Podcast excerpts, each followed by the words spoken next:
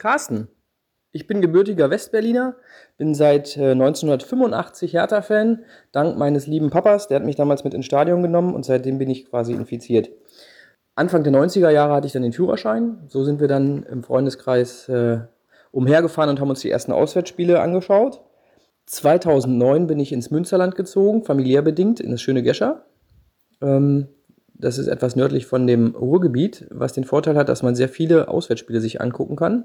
Nachteil ist allerdings, dass die Heimspiele nun etwas weiter weg sind und seitdem auch leider nicht mehr so häufig besucht werden können. Bin auch aktiv auf Twitter, da habe ich auch noch einige verrückte Ertaner kennengelernt, unter anderem auch die Axel Kruse Jugend, ähm, die ich an der Stelle recht lieb grüßen möchte.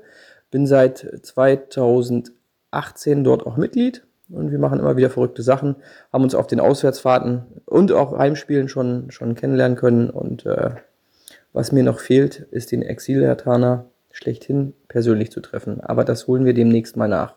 Zum Abschluss möchte ich nicht nur alle Exil-Hertaner grüßen, sondern alle Hertaner mit einem donnernden HOE, Hertha BSC. Exil-Hertaner. Der Podcast für Hertha-Fans innerhalb und außerhalb Berlins.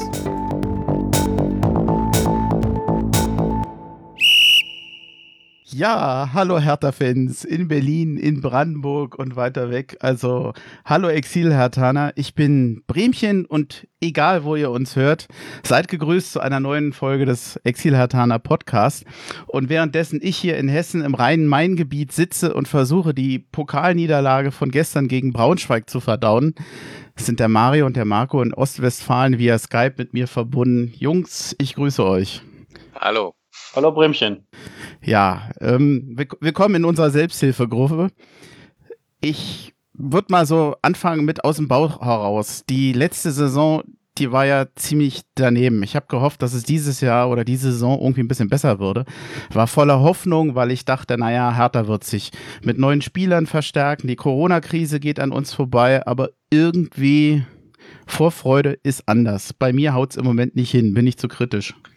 Ähm, ja, Vorfreude war bei mir gestern auch so. Werte dann ungefähr zwei Minuten. Ähm, wir wissen alles, wird auch eine spezielle Saison, alleine weil die ganze Diskussion um dürfen Fans rein, äh, kriegen wir es überhaupt durch, ist ja auch noch immer ein bisschen die Frage. Ähm, ja, von daher, ich war ganz optimistisch bis zum 1-0. Noch schlimmer, also noch schlimmer wurde es dann eigentlich mit dem 2-0, wo ich schon so dachte, ja. oh, oh, das wird böse. Ähm, ja, ich hoffe, dass ich mich bis zur nächsten Woche ein bisschen regenerieren kann und dann äh, da wenigstens mit vollem, voller Euphorie in die Bundesliga-Saison starten kann. Ja, wie ist bei dir, Mario?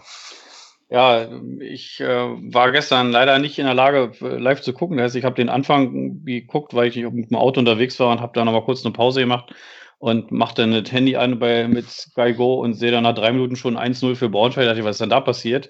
Ja, dann war ich nochmal um die Ecke und habe mir noch was zu essen geholt und machte das Handy wieder an, da steht es plötzlich 2 zu 0. Da dachte ich, oh Gott, das will Nike. Also bin ins Auto gestiegen und äh, dann irgendwie einen Radiosender gesucht, der dann auch so um, im, im, im Sachsen-Anhaltinischen die Fußball übertragen hat. Irgendwann hatte ich dann Info-Radio-Empfang und konnte dann tatsächlich live verfolgen und dann hab, habt ihr ja zwischendurch immer ein bisschen geschattet, dann dachte ich, oh Mensch, 2-2, super, jetzt geht's in die richtige Richtung und war auch voller Freude und hatte gehofft, dass ich dann vielleicht am Ende noch so ein bisschen äh, von der Partie sehen kann, wenn ich nach Hause komme.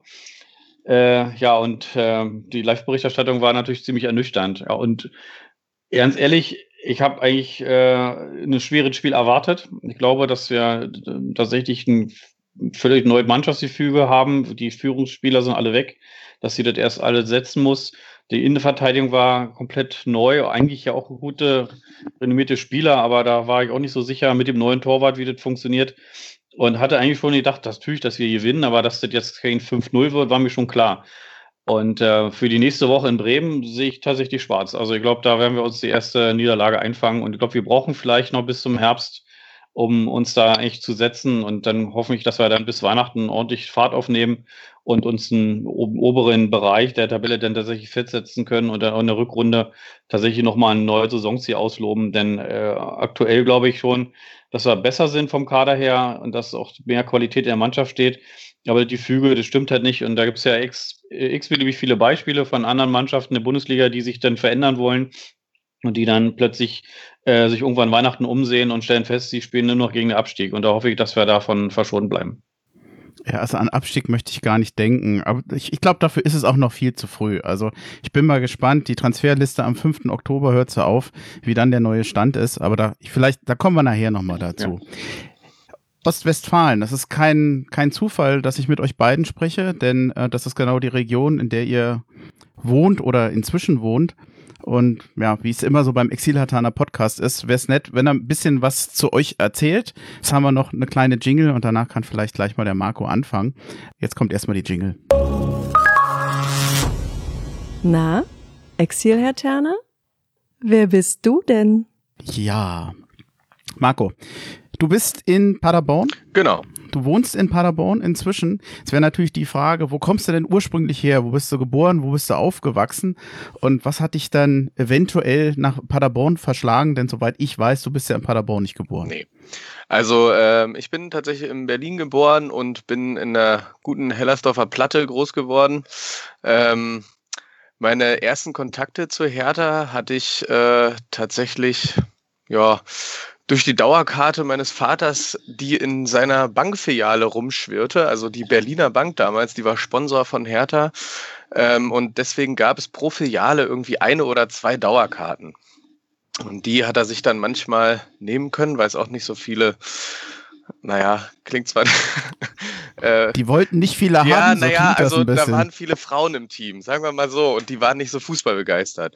Ähm, und deswegen konnte ich halt, das war gerade die Saison 99 und da war, konnte ich halt äh, wahnsinnig coole Spiele äh, mitnehmen. Da habe ich zum Beispiel gesehen Hertha gegen Chelsea und Hertha gegen Milan ähm, in der Champions League und äh, das waren gigantische Erlebnisse einfach, ne, für so ein, also war ich zwölf, äh, das äh, hat mich schon fasziniert, weil da auch das Stadion natürlich voll war und dann ist das ja ein Riesenerlebnis gewesen.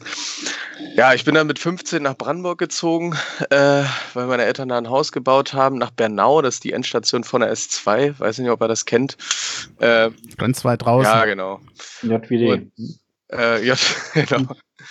Und ähm, ja, da hatte ich dann auch meine ersten eigenen Stadionerlebnisse mit Hertha, da bin ich immer mit einem Kumpel ähm, zu den Spielen gefahren äh, und war dann halt auch in der Ostkurve, weil als Schüler hat man nicht so viel Geld, ne? Dann, also dann in der Ostkurve ist günstig und gut.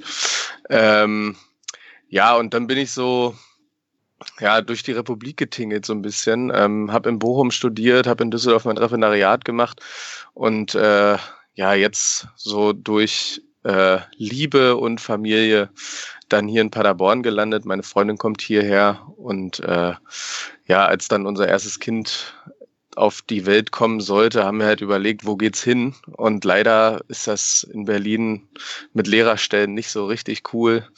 Und hier habe ich direkt was gefunden und dann hatte sich das relativ schnell äh, erledigt, wo wir hingehen. Ähm, ja, ich glaube, das soll es erstmal zu mir sein. Ja, nee. Wie, wie sieht's denn aus? Hast du hast eine Art Lieblingsspiel von Hertha BSC? Ja.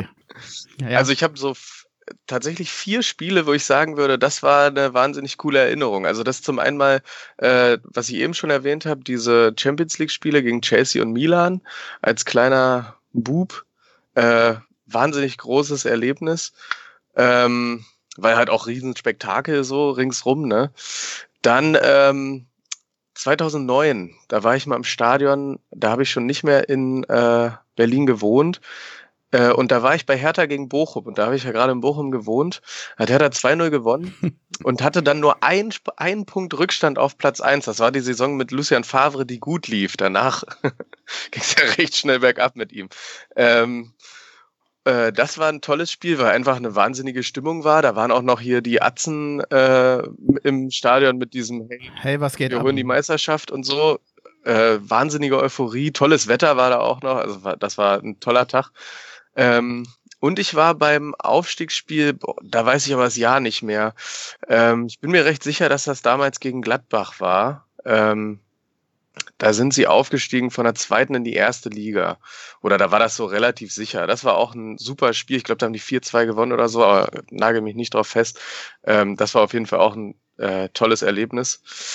Ähm, aber auch, soll ich mal, ich habe auch noch ein Horrorspiel. Soll ich das? Ja, klar, gerne. Ich, ich hätte sonst eh ah, gefragt, also alles gut. Ähm, also das, ich bin sehr vorhersehbar, ich weiß. Mein, mein absolutes Horrorspiel.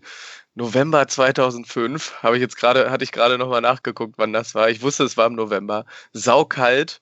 Ähm, Euroleague Donnerstag, Hertha gegen RC Lens. 0-0, äh, absolut keine Torchancen. Ähm, kein, Al kein Alkohol konnte man da kaufen, sodass einem wenigstens warm wurde.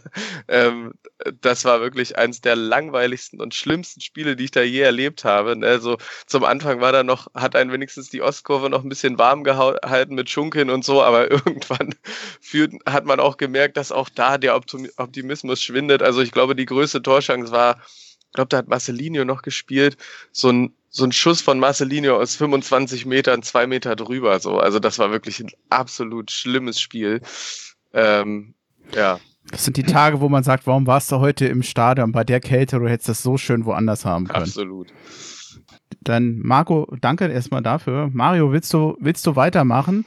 Auch an dich vielleicht nochmal die Frage, nicht nur wo du geboren und aufgewachsen bist, sondern wo genau du eigentlich in Ostwestfalen bist. Das haben wir, glaube ich, in der Form noch gar nicht gesagt. Also die Adresse musst du nicht nennen, aber Ostwestfalen ist ja auch groß. In der Tat, in der Tat. Und es ist da sicher auch eine schöne Fleck Erde hier. Ja, vielleicht zu mir. Ich bin Ur-Berliner, äh, äh, kenne also die Hertha schon seit meiner Kindheit äh, mein Vater, der hat natürlich immer aktiv Fußball gespielt, dann waren wir als Kinder immer mit, dann haben wir auf irgendeinem Ascheplatz, irgendeiner Bezirks- oder äh, Betriebssportmannschaft dann dazu geguckt, wie Vater Fußball gespielt hat. Und dann war das damals noch so üblich, dass man dann nach Samstagnachmittag zur zweiten Halbzeit umsonst ins Stadion kam. Äh, und da sind wir immer mit der ganzen Mannschaft dann in, ins Olympiastadion gegangen und so komme ich zu, zu der Hertha und habe dann selbst auch in der A-Jugend damals für Hertha BSC gespielt. Das war die Zeiten, wo sie da in der zweiten Liga irgendwo unten rumdümpelten. Und vielleicht komme ich gleich zu meinem vermeintlich schlechtesten Spiel. Das war nämlich dieser Saison negativ oder Zuschauer negativ Rekord äh, gegen die Stuttgarter Kickers vor 2200 Zuschauern im Olympiastadion. Also, das muss sich mal vorstellen. Die konntest du echt mit der Hand begrüßen. Und äh, auch, ich glaube, das Spiel endete 0-0, also das, das, Ergebnis und die Zuschauerzahlen, das passt irgendwie alles schon zusammen. Es gibt aber darüber hinaus natürlich auch viele andere äh, negative Spiele, die ich gesehen habe. Ja, wie komme ich äh, nach Ostwestfalen? Ich bin, ähm, ja, wie gesagt, aktuell noch in Berlin wohnt, habe aber gerade meine Zelte hier abgebrochen. Wir haben ein Haus gekauft in Ostwestfalen, in Kirchlengern, um es ein bisschen genauer zu machen. Und ähm, ja, weil ich halt äh, in der Energiewirtschaft tätig bin und wenn man sich dann da innerhalb der Unternehmen verändern will, dann muss man in der Regel die Stadt wechseln, weil Energiewirtschaft findet nur einmal in einem Ort statt. Und äh, jetzt äh, bin ich äh, in, in, nach Bielefeld gewechselt und von da war halt die Frage, wie lange will man hin und her pendeln. Bin verheiratet, habe drei Kinder, zwei erwachsene Kinder, aber noch eine, eine, ein Kind, was zur Schule geht. Und da war auch die Frage, wie lange will man das noch mitmachen? Und hat meine Frau entschieden, wir ziehen äh, dahin, wo ich arbeite. Und so haben wir dann hier die Zelte abgebrochen und ähm, ziehen vermutlich dann, wenn das Haus jetzt fertig umgebaut ist, Ende Januar dann direkt nach äh, OWL. Für mich aber nichts Neues. Wir haben auch schon in Ruhrgebiet gewohnt, also wir haben auch ein paar Standortwechsel gemacht und so kenne ich Hertha in der Mehrheit vermutlich mehr aus Auswärtsspielen. Also unzählige Spiele auf dem, auf dem äh, Feld in Gelsenkirchen, um den Namen da nicht zu nennen äh, auch viel bei den äh, Revierrivalen äh, in Dortmund, äh, Leverkusen, Köln, äh, auch Bochum. Äh, Bochum hat ein schönes Stadion direkt gegenüber von Aldi. Ähm, also alle gut, ja, ja, nee, also auch, Bochum muss man ja sagen, ist das erste reinste Fußballstadion in der Bundesliga gewesen. Ne? In den, ich glaube, das war Ende der 60er Jahre so ja schon. Und ähm, ja, also so viel zu meiner Person. Hertha als Verein habe ich damals wahrgenommen, äh, als A-Jugendlicher. Äh, wollte natürlich da auch gucken, dass man vielleicht, ja, man träumt ja noch so ein bisschen auch immer noch vom Profitum. Und äh, damals waren die Strukturen ja so, da gab es noch keine U23, da spielte die erste Mannschaft, wie gesagt, in der zweiten Liga. Und wenn man da bei der ersten A-Jugend damals mal ausgeholt, Claudio Offenburg war damals Trainer, der heute bei TB, glaube ich, Präsident ist. Und äh, das war eine spannende Zeit, aber danach kam nichts. Ich habe mich fußballerisch dann bei den Rhein-Neckdorfer Füchsen noch ein paar Jahre rumgetrieben, denn am Ende in der A, äh, A ähm, äh, Quatsch, in der äh, ja, Landesliga gespielt bei Brandenburg 03. Aber irgendwann war dann Arbeit und Studium und so alles viel interessanter und wichtiger. Und für mich war auch klar, dass ich nicht mehr mit Fußball Geld verdienen werde. Also muss ich mich auf andere Dinge konzentrieren. Und äh, von da an bin ich eigentlich nur noch Fan. Aber natürlich Herr Tana durch und durch und äh, trage auch in Ostwestfalen ohne Probleme meinen Hertha BSC Mundschutz. Da drücke ich mich gar nicht mit ab, voll, zumal die Leute immer meinten, äh, von den Farben ja passt das ganz gut zu Arminia. Äh, die erkennen manchmal nicht mal, dass der Hertha-Fahne drauf ist. Alles gut. Ja, Duisburg ist ja auch ein bisschen ähnlich. Zumindest von dem Streifenmuster, je nachdem, welches du da hast. Ja, ja, genau. Aber das ist dann durch von Ostwestfalen schon noch mal ein Ende weg, Duisburg. Ja. Ähm, Sorry, äh, Lieblingsspiel, Horrorspiel, hattest du das? Ja, äh, Horror, hatten wir das jetzt Horrorspiel schon? hatte ich erwähnt, dass da dieses Spiel gegen Stuttgarter Kickers relativ schlimm war. Ansonsten mhm. gibt es viele schlimme äh, Spiele. Also ich habe ja auch hin und wieder mal die Chance gehabt, im Olympiastadion eine dieser VIP-Loungen zu besuchen. Und da habe ich auch den einen oder anderen Prominenten äh, aus der Bundesliga mal mit dabei gehabt. Ich kann mich an ein Spiel erinnern, wo wir zu Hause gegen Hansa Rostock gespielt haben. Die waren in der Abstiegssaison. Sind, und da war der, der Juri Schlünz bei uns mit in der Kabine und wir verlieren zu Hause gegen Rostock 3 zu 1. Und die haben anschließend die Mannschaft, also hat ja Juri Schlünz in der Mannschaft angerufen, sagt, kommt nochmal raus, die Fans stehen nochmal in der Kurve, ihr müsst hier nochmal rauskommen. Da war die ganze Stadion war schon leer. Wir haben noch in der, in der, in der VIP-Lounge da gesessen und dann sind die Spieler in, in, in, äh, in ihrem Zivilkleidung nochmal in die Kurve gegangen und so ist schon deprimierend, wenn du im eigenen Stadion sitzt, äh, in einer VIP-Lounge und dann kommt, es ist doch noch der Gast dabei, der dann da einen abfeiert ohne Ende und naja, du bist ja Gastgeber, also darfst du ja auch nicht sagen, jetzt raus hier, ich will euch nicht mehr sehen. Das sind schon deprimierende Momente, ja. Also auch viele andere schlimme Spiele, auch gegen Cottbus verloren, kann ich mich noch erinnern, äh, auch zu Hause, wo, wo eigentlich die, die Vorzeichen alle so optimal waren, dass, dass man da jetzt auch mal durchstartet. Aber Hertha hat irgendwie immer so ein Talent, wenn anderen Mannschaften nicht schlecht geht, die, sie sind immer der ideale Aufbaugegner. Ja, und das war so ja. oft, dass die, wenn man sagt, jetzt kommt mal der zweite, dritte Heimsieg hintereinander, jetzt kann man sich mal ein bisschen nach oben orientiert oder man setzt sich mal irgendwo, irgendwo ab. Nee, da kommt meistens so ein, so ein vermeintlich schwacher Gegner und die ziehen hier eine Riesenshow ab im Olympiastadion und davon gab es etliche Spiele. Dann, Mario, dann ist ja für dich Ostwestfalen zumindest so ein bisschen neu oder wieder akut wieder neu. Für den Marco ja schon länger. Wie, wie lebt sich denn so in Ostwestfalen? Ich glaube, was viele, die in Berlin oder in Brandenburg unterschätzen, wie, wie unterschiedlich Mentalitäten sein können in den unterschiedlichen äh, Regionen, gerade was Temperamente anbetrifft, Schnelligkeit, äh, die Art und Weise, wie die Leute miteinander umgehen. Also ich, es kann schon ganz schön ungewohnt sein, wirklich in eine andere Region zu kommen. Findet ihr das als angenehm, in erst Ostwestfalen zu leben? Denn der Ostwestfale gilt ja als, sagen wir mal, ein bisschen langsamer und eher tiefenentspannt. Das kann man vom Berliner ja nicht unbedingt sagen. Ja, ähm, also ich würde sagen, vielleicht nicht langsamer oder so, aber äh, ich glaube, gerade im Vergleich zu jetzt zum Beispiel dem, also der Berliner und der, der Ruhrgebietsmensch, glaube ich, die sind sich sehr ähnlich eigentlich, so ja. äh, tragen das Herz auf der Zunge und so. In Ostwestfalen ist man da doch insgesamt ein bisschen distanzierter, was jetzt so, finde ich, für Arbeit und so ganz in Ordnung ist. Da habe ich das auch nicht so gerne, wenn er so rumgekumpelt wird. Also da muss man schon ein bisschen länger zusammenarbeiten, aber äh, bei so Erstkontakten, da habe ich schon auch ganz gerne, dass das ein bisschen distanziert ist. Ähm, aber die Leute sind nicht so, ja, da dauert schon ein bisschen, bis du mit denen warm wirst, ne, bis du auch mal tatsächlich mit ihrer, ihrer Meinung oder ihren Ansichten nicht hinterm Berg halten und so. Und da bist du doch in Berlin, äh, die, ne, die sprichwörtliche Berliner Schnauze ähm, ist da natürlich, also da brauchst du ja gar nicht fragen, da kriegst du von einigen schon äh, erzählt, wie sie zu bestimmten Sachen stehen oder was sie gut oder schlecht finden. Ähm, ja, ansonsten, das hat es, äh, hatte Mario eben schon erzählt, die Umgebung ist natürlich echt top hier. Also du hast äh, den Teutoburger Wald oder auch das Eggegebirge direkt in der Gegend. Also du bist ganz schnell draußen und so richtig in der Natur. Ähm, das ist natürlich schön. Ähm, und was auch schön ist, also ich denke mal, egal wo man wohnt, wenn man die richtigen Leute kennenlernt, dann ist es überall lebenswert. Ähm, Klar. Und äh, das kann ich hier schon sagen, dass ich da doch mittlerweile äh, sehr nette Leute kennengelernt habe. Ähm, ja, was hier so vielleicht fernab vom Menschenschlag zumindest in Paderborn hat man so ein bisschen das Gefühl, also Trends, die so gerade Trend in Berlin sind, ne, das hatte ich jetzt gerade bei so diesen ganzen Hipster-Cafés und, und äh, neuen Essentrends und so beobachtet. Die kommen Paderborn so drei bis fünf Jahre später an. Also das, äh, da, da öffnet dann hier so langsam das erste, die öffnen die ersten coolen Cafés so. Und in Berlin gibt's wahrscheinlich schon wieder was Neues. Ähm, und wenn man aus Berlin kommt äh, oder auch aus dem Ruhrgebiet oder Rheinland, dann ist natürlich hier der öffentliche Nahverkehr, zumindest in Paderborn, eine absolute Katastrophe. Es läuft alles über Busse und da Bussen traue ich schon immer nicht so richtig, weil ich nie so richtig weiß, wo sie langfahren, weil ich auch ganz schlecht mit Straßennamen bin. Ähm, ja, aber also ne, die, die Frage, was ihr an Berlin vermisst, die wollte ich noch stellen und viele Berliner und Brandenburger mögen nicht glauben, dass man die BVG sehr vermissen ja. kann. Und damit meine ich nicht nur Busse und Bahn, da meine ich auch den Preis. Wer mal in Hessen unterwegs ist, der wird wissen, was ich meine.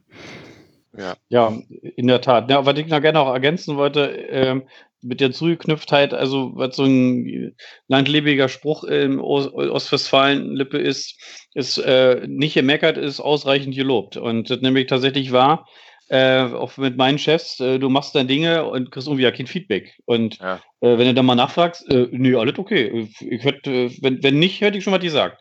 Und ähm, darum muss man sich ein bisschen gewöhnen. Gerade wenn man so als Führungskraft unterwegs ist und mit seinen, seinen Leuten, gerade auch in dieser aktuellen Situation äh, mit Corona, wo die Leute nicht mehr so physisch siehst, da ist es ja mal ganz wichtig, dass man auch mal lobt, dass man mal ein Feedback kriegt, ja, auch man äh, tatsächlich, ja, ist das jetzt gut, ist es nicht gut. Äh, man, man fehlt ja auch in, in, in diesen Konferenzen meistens das Videobild, weil, um dann auch die, die Latenzen besser einzuschätzen und die, die Tonqualität dann zumindest aufrechtzuerhalten. Da fehlen auch Gesten oder so, die du sonst in Besprechung hast. Und äh, von daher, äh, ja, ist es ein bisschen zugeknöpft, aber ich muss auch sagen, wenn jetzt äh, knapp jetzt ein Jahr in, in, in Bielefeld, äh, aber auch da habe ich schon den ersten äh, persönlichen Kontakt auch äh, herstellen können, sind noch nette Kollegen, offener Menschenschlag, also ich würde schon sagen, dass wir da ein tolles Team sind, auch im, in der Managementrunde äh, und da, die kommen eigentlich alle aus der Region so dass äh, ich da auch ähm, sehr einfach hatte, mich da einleben zu können. Also ich würde schon sagen, sind auch sehr herzensgute Menschen. Ist es auch ein bisschen Entschleunigung, wenn man da von Berlin in die Richtung zieht? Ja, vom Verkehr auf jeden Fall, weil die können ja alle nicht Auto fahren, würde ich jetzt mal behaupten. Also du findest häufig, ja, die fahren halt alle, also irgendwie mal so rückwärts aus einer Einfahrt raus, ohne auf den Verkehr zu achten. Und wenn sie dann losfahren, dann fahren sie 40, 45. Also wenn du da 50 fährst, bist du schon, dann, dann bist du schon Heizer. Und als Berliner bin ich natürlich gewohnt, nach Stadt 60 zu fahren. Und äh, dann nervt mich das schon manchmal bei einspurigen Straßen, dass du doch ewig nicht überholen kannst und so einem Schleich hinterherfahren musst. Und ja, das entschleunigt vielleicht auf Dauer. ich denke schon. Nur dich nicht, wenn du dahinter ja, sitzt ja, und fluchst. Ja, genau, der Berliner ist ja immer knapp dran und so muss man vielleicht früher sich daran gewöhnen, dass man auch die Wege, die ja deutlich kürzer sind. Ne? Also wenn ich in Bielefeld von Norden nach Süden fahre, bin ich in einer Viertelstunde da. Das ist für Berliner Verhältnisse traumhaft. Dafür ist die Stadt natürlich um x-fache größer. Und wenn man sich hier in Berlin nochmal irgendwie auf den Weg macht und hat irgendwie 18 Kilometer vor der Brust, dann weiß man also eine Dreiviertelstunde ist eigentlich gar nichts. Ne? Mhm. Das äh, finde ich immer interessant, wenn ich hier so mit meiner Family da äh, oder meiner Schwiegerfamilie da so spreche, ähm, wenn du in Berlin so mit der Bahn anderthalb Stunden fährst, ne, dann bist du so, naja, vielleicht einmal so von Ost bis so ein bisschen ins bisschen in Westen, aber nicht ganz durchgefahren. Ne? Wenn du von hier mit der Bahn anderthalb Stunden fährst, dann bist du in Hannover. So. Also du hast einfach viel mehr Kilometer hinter dich gebracht. Deswegen können die auch gar nicht verstehen, wie so äh, ein Arbeitsweg von, also ich habe jetzt einen Arbeitsweg von, naja, zwischen 20 Minuten und einer halben Stunde und das finde ich total in Ordnung.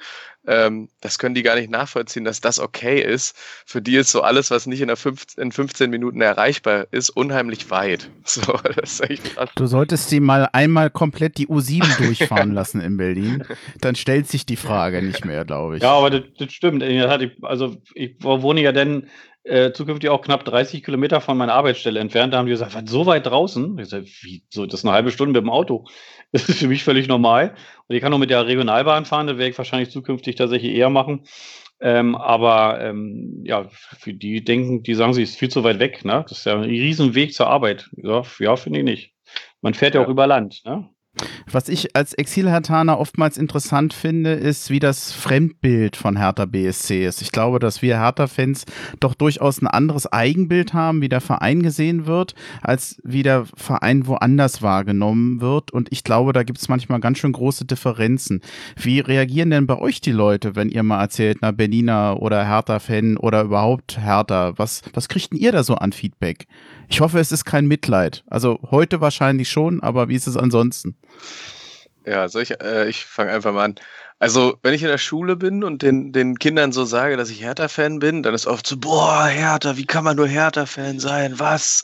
Ne? Also es gibt da, äh, da, ich glaube aber, das ist eher so, weil die natürlich alle dann, weiß ich nicht, Barcelona, Bayern, vielleicht Dortmund, also hier im Ostwestfalen ist viel, sind viele Dortmund-Fans oder Schalke-Fans. Ähm, ist einfach nur auch, um gegen den Lehrer zu sein, natürlich. Ähm, ich glaube, sonst ist Hertha für viele einfach eine graue Maus. Also muss man einfach so sagen. Wir haben keine äh, Spieler, wo jetzt Leute sagen, Mensch, das, das ist der eine, den, der, der ist immer gut oder auf den wirst du immer angesprochen. Jetzt vielleicht mit Kunja könnte da mal so einer kommen, wo die Leute einen drauf ansprechen, aber ähm, ja, letztes Jahr war es noch am ehesten Ibisevic, den die Leute kannten. Ne? Ähm, von daher glaube ich, ja, für uns natürlich anders, steht irgendwie viel mehr im Mittelpunkt und auch in Berlin viel präsenter. Ähm, ich glaube tatsächlich, äh, dadurch, dass, also für viele ist Hertha ganz weit weg und ist einfach ein uninteressanter Verein, glaube ich, momentan. Ja, ich würde das auch so sehen. Also, äh, also wir, wir haben, also man, man kennt Hertha, aber das ist wahrscheinlich so, als wenn wir jetzt über Bochum reden würden oder über Duisburg. Dann würde sagen, ja, klar, kennt man Traditionsverein irgendwie. Und wenn man da fragen würde, wer für spielt denn da gerade, wer ist denn der Trainer? Oh, da müsste man erstmal überlegen.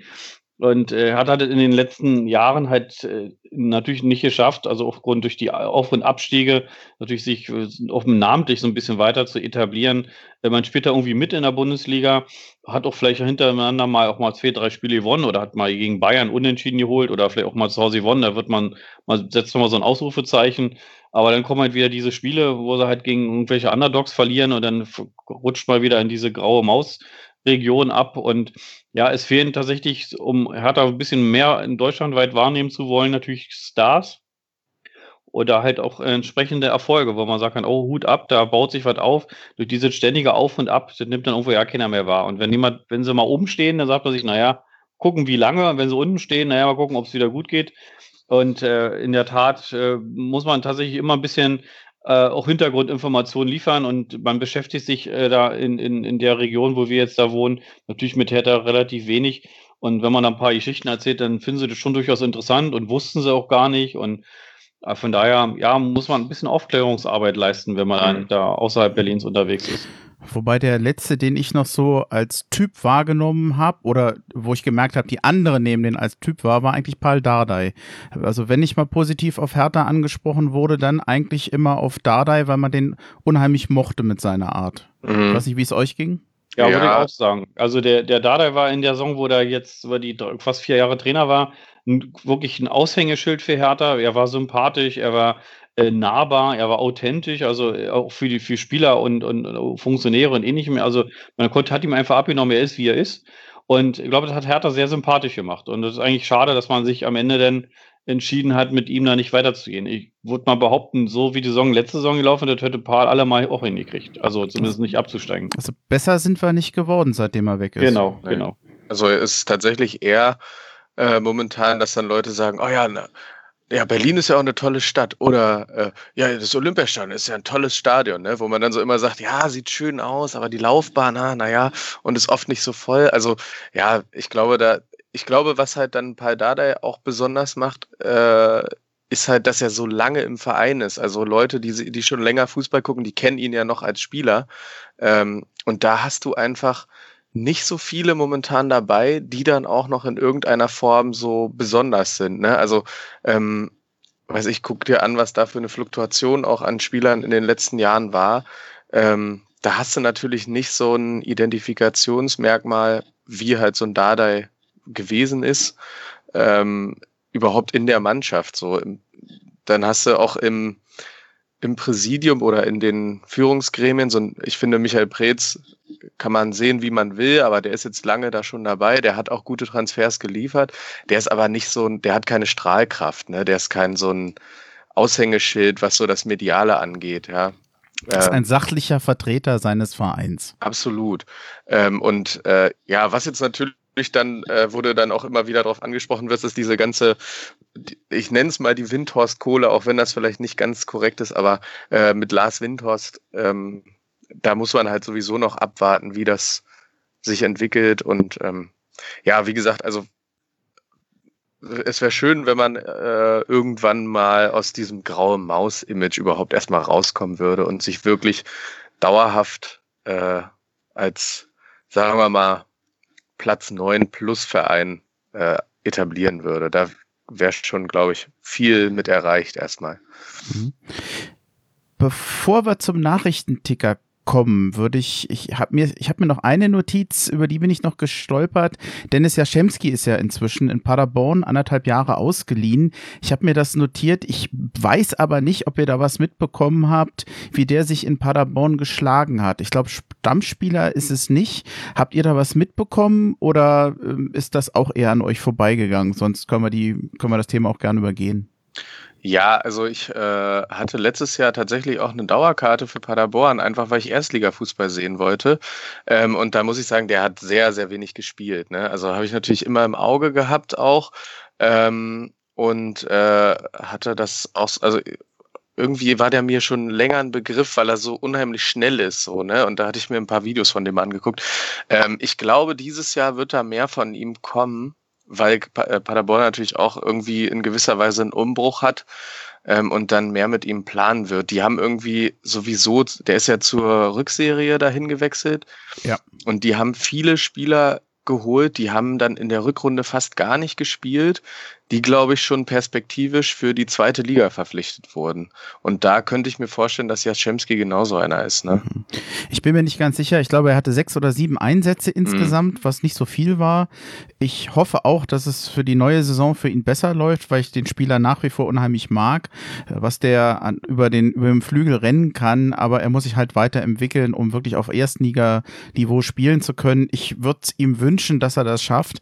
Aber ich denke mal, das wird jetzt die Saison Saison sein für ihn, wo er gucken muss, ob das da weitergeht. Aber ich glaube, Paderborn, zweite Liga, ist genau der richtige Punkt im Moment, wo man wahrscheinlich dann doch nochmal Spielerfahrung sammeln kann. Ja. Also ich bin, ich bin da guter Hoffnung sozusagen. Glaube ich auch.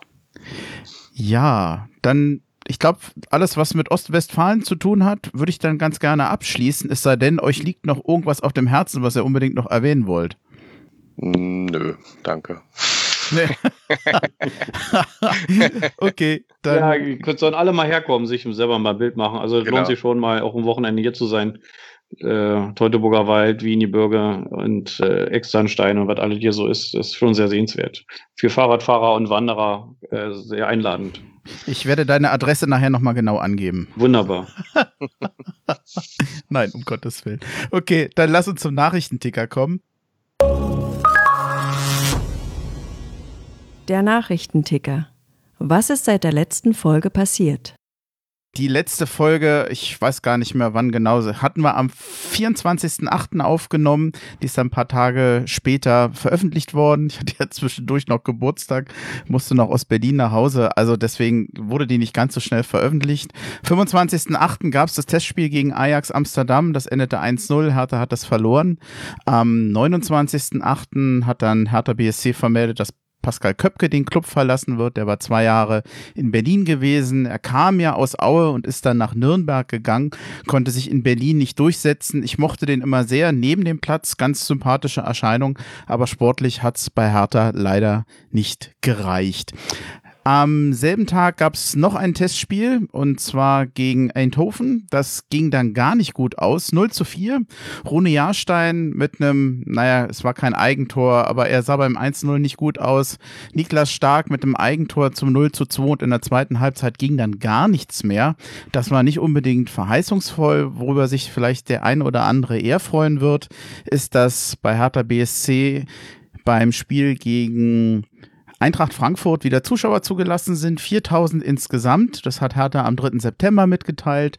Die Tickets werden unter allen Dauerkarteninhaber der Saison 2019-2020 vergeben, die auch gleichzeitig Mitglied bei Hertha BSC sind.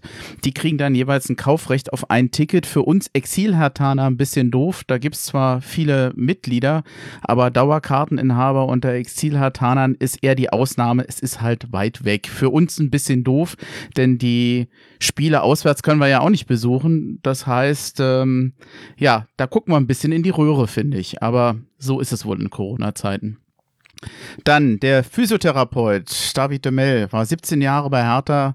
Er hört auf und für ihn übernimmt Jürgen Lange. Also dem darf man ja auch mal alles Gute wünschen. Dann am 5.9. das letzte Testspiel der Hertha beim Hamburger SV mit 0 zu 2 verloren. Damit hat Hertha die letzten drei Testspiele verloren.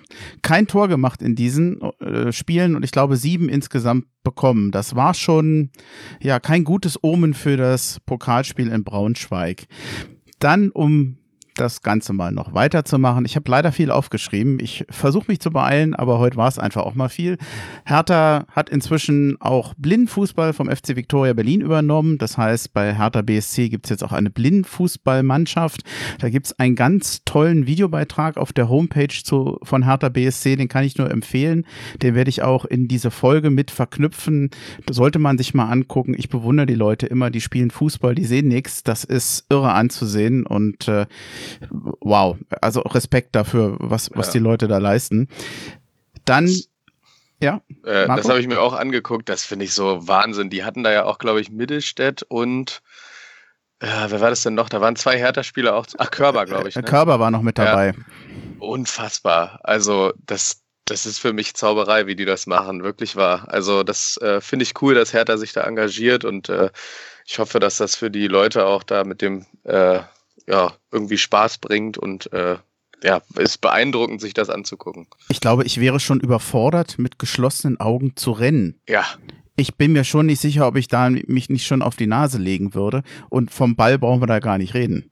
Mhm. Das, äh, ich, ich glaube, ich würde mich langlegen. Naja ein richtiges Aufregerthema für mich zumindestens. Da bin ich mal gespannt, äh, wie, wie eure Meinung ist. Lazasa Marcic, am 8.9. war es dann soweit, ist bekannt gegeben worden, dass der zu Leipzig wechseln wird. 18 Jahre ist er, seit seinem siebten Lebensjahr war bei Hertha BSC und ich sag's mal ganz bewusst, auch wenn ich sonst so eine Wortwahl nicht nehme, er hat seinen dreckigen Wechsel bekommen, denn er hat das ja mehr oder weniger erstreikt. Die Berater wollten ja wohl noch vor Gericht gehen und den Vertrag äh, anfechten eventuell. Also das Ganze hätte noch äh, vor Gericht gehen können und noch sich ewig ziehen können. Hertha BSC wollte das nicht und äh, hat ihn dann gehen lassen. Die Ablöse, ich habe unterschiedliche Informationen. Der Kicker hat von einer Million gesprochen. Ich habe aber auch andere Beträge gesehen, die bis 500.000 gingen, was eigentlich nicht viel ist für diesen Spieler, der wirklich als hochtalentiert gilt. Für mich sind es die falschen Berater. Ich habe mich sehr drüber geärgert, aber ich ärgere mich auch nur, weil ich enttäuscht bin, weil es ein toller Spieler gewesen wäre. Ja. Hm. Ja. Ähm, wie, wie geht's euch? Würde ich mit einhaken. Also ich verstehe halt, also da es standen ja auch äh, Vereine wie Barcelona, glaube ich, war im Raum und ich glaube, was aus e-, England oder so, kann das sein? Ähm, und das hätte ich noch verstanden, weil du natürlich so als junger Mensch dann irgendwie, wenn da so ein Verein tatsächlich dich haben möchte, das ist, da weiß ich selber nicht, wie ich reagieren würde, auch wenn die Chance, dass du dann da zu einem Profi reifst, natürlich auch gering ist, aber egal. Ne? Ähm, das kann ich immer irgendwie so ein bisschen nachvollziehen. Aber so, also Leipzig, pff, da weiß ich gar nicht, ob seine Chancen so viel besser sind, da äh, dann doch zum Profi zu werden und da viel zu spielen. Also da denke ich doch, da hat er vielleicht bei Hertha sogar bessere Chancen. Ähm, einfach weil da das, äh, also weil da nicht so, weil bei Hertha wahrscheinlich eher mal eine Kaderlücke entsteht, in die er reinstoßen kann. Ähm, bei Leipzig schätze ich eher nicht. Ähm, und es ist halt irgendwie, also ich weiß nicht, dass man sich da so rausstreikt, das finde ich sowieso, das ist eine Entwicklung der letzten Jahre, das ist schon äh, eigentlich schwach. Ne? Also im Grunde genommen zählen Verträge gar nichts mehr, hast du so das Gefühl. Und äh, Ja, es ist schade. Ähm, man sieht, man kennt eigentlich viele Positivbeispiele von äh, jungen Spielern, die bei Hertha zum Profi geworden sind, sich dann einigermaßen etabliert haben und dann dann gewechselt sind, woanders dann auch äh, äh, Fuß gefasst haben. Ja, ähm, da muss man sagen, ist ärgerlich, dass der schon wechselt, bevor er überhaupt äh, in Berlin Fuß auf die Erde gekriegt hat. Ja, gut wie du schon sagst. Also man weiß, man kennt halt immer die Hintergründe nicht. Vielleicht hat Labadia ihm auch gesagt, er plant gar nicht mit ihm. Man weiß es nicht. Ne? Deswegen so ein bisschen, äh, ja, kann man kann man bestimmte Sachen wahrscheinlich nicht verstehen. Trotzdem, so wie es jetzt in den, also wie es in der Öffentlichkeit gelaufen ist, ist natürlich sehr ärgerlich und äh, wirft kein gutes Bild auf ihn. Ja, ich denke, dass äh, viel auch äh, aus dem Umfeld auf die jungen Spieler einwirken. Wir müssen alle mal zurückdenken, was, was wussten wir denn mit 18? Ja, mhm. äh, also sind wir ja froh gewesen, dass wir uns fehlerfrei die Schuhe zuknüpfen können. Aber nee, in der Tat, ähm, die sind ja alle mit zehn schon Stars, ne? Das darf man nicht vergessen, die leben in einer völlig anderen Welt auf, das können wir, glaube ich, kaum nachvollziehen. Und die, der ist schon immer als Star gehypt worden in seinen Jugendmannschaften und jetzt kommt er, will er, wird er Profi. Jetzt hat er natürlich gedacht, der Weg geht genauso weiter. Er wird dann halt von U17, U18, äh, U19 der zu den Profis und wird dann da genauso eine Rolle spielen wie in seinen Jugendmannschaften. Das war seine Vorstellung. Und da werden ihm sicherlich die Verantwortlichen gesagt haben, der muss sich hier schon mal hinten anstellen. Und da hat er mit seinem Ego wahrscheinlich gesagt, nee, also das mache ich nicht. Vielleicht kommt auch sein, ist von, von seiner Herkunft her da vielleicht Scholz Ehre ganz an anderer Status, als wir ihn vielleicht wahrnehmen können. Und durch den falschen Berater hat er sich wahrscheinlich gesagt, na dann also von seinem Selbstverständnis her müsse er wahrscheinlich bei Real Madrid, Barcelona oder sonst wo spielen. Und äh, wenn man jetzt mal so guckt äh, in der Liga, dann würde ich auch mal sagen, da war wahrscheinlich äh, Leipzig noch die beste Alternative, die er hatte, weil er wahrscheinlich festgestellt hat, so groß war das Angebot am Ende ist doch nicht. Und Angebot und Nachfrage muss sich ein bisschen in die Waage halten. Und äh, ich glaube, vielleicht war das auch ein Agreement mit Leipzig, dass man, wenn ihr sagt, ja gut, äh, da kann er sich noch weiterentwickeln, vielleicht auch in Ruhe weiterentwickeln. Aber ich denke auch perspektivisch, wir, haben ja so eine Beispiel schon gehabt mit dem Boatengs, das war ja, lief ja genauso. Am Ende schade und äh, wenn man sich die Leute heute anhört, ja, also wenn dann der, der Kevin Prinz plötzlich um die Ecke kommt mit 32 und meinte, oh, wäre das super, ich bringe meinen Bruder mit und dann spielen wir hier nochmal für die Hertha. Ja, sorry, das hätten wir uns ja nie gewünscht, wenn er das mit 18, 19 gemacht hätte. Und dann sind wir bei dem Thema auch wieder Ausstrahlung von Hertha, hätte der Jerome und der Kevin Prinz ja bei Hertha ihre Karriere vernünftig äh, fortgeführt, also nach dem Einstieg dann äh, hätte aus Hertha sicherlich auch noch eines anderes äh, werden können. Und da sind ja nun, gerade mit Jerome, äh, sieht man ja, dass es doch jemand ist, der, naja, vielleicht auch ein bisschen mehr in der Birne hat als sein Bruder, äh, der in der Lage ist, sowas auch vernünftig einzuschätzen. Und äh, der würde sicherlich auch Hertha heute noch gut tun, aber den Kevin Prinz, glaube ich, den will auch gar keiner mehr sehen. Ja. Wobei der Kevin Prinz Boateng, um ihn da mal zu verteidigen, äh, hat äh, damals ja, er, er war schwierig als, äh, ich sag mal, junger Mann. Er ist ja auch reifer geworden, sieht heute auch einiges ein bisschen anders als damals. Also der hat zumindest auch ja, als Persönlichkeit einen Reifeprozess durchgemacht. Mhm. Das muss, müsste man ihm schon zugute halten, finde ja, ich. Ja, ja, das ist ja klar. Das meinte ich aber auch mit 18 Jahren. Wie gesagt, die sind heute alle irgendwie, haben jetzt andere Ideen im Kopf und äh, zehn Jahre später sind die ja dann in der Regel gestandene Profis und werden die sicher die Sache sicher, sicherlich auch anders einschätzen. Aber äh, ist halt wie es ist. Und äh, die, die Vereine müssen sich den Dingen ja stellen. Wenn der Spieler nicht spielen will, dann spielt er halt doch auch nicht. Ne? Und ähm, also wenn er sich nicht einbringen will und wenn er sich nicht hinten anstellen will, dann macht er am Ende des Tages ja für alle Seiten keinen Sinn. Aber ich finde den Weg äh, oder den Trend, dass sich da Spieler mittlerweile so rausstreiken und rausklagen können, auch nicht richtig. Ja. Hm. Ich finde auch so, vielleicht muss man da auch in der Jugendfußball, im Jugendfußball auch mal drüber nachdenken, äh, welche Werte man denn überhaupt vermittelt. Also, dass da so junge Leute schon derartig hochgejubelt werden und auch, äh, wie Mario auch schon sagte, in ganz anderen Sphären leben als normale Jugendliche in dem Alter, äh, das, das kann ja irgendwie nicht funktionieren. Also ähm, das, da sollte man sich mal überlegen, wie man die besser an den Verein bindet, ob man vielleicht guckt, dass die ähm, auch in ihrer, äh, wie sagt man denn, gedanklichen oder, oder Persönlichkeitsentwicklung da einen Schritt weiter machen und nicht nur immer auf das Sportliche geachtet wird. Ne? Ich fürchte, also, das tut Hertha BSC. Ich glaube, wenn du dich heute mal mit dem Leiter der Akademie unterhalten würdest, der würde dir wahrscheinlich einiges erzählen, worauf mhm. die heute alles achten. Ich fürchte nur, dass Hertha BSC irgendwann auch mal Grenzen gesetzt sind, der, dessen, was sie beeinflussen können. Ich meine, der Junge ist seit dem siebten Lebensjahr bei Hertha BSC. Ich weiß nicht, ob der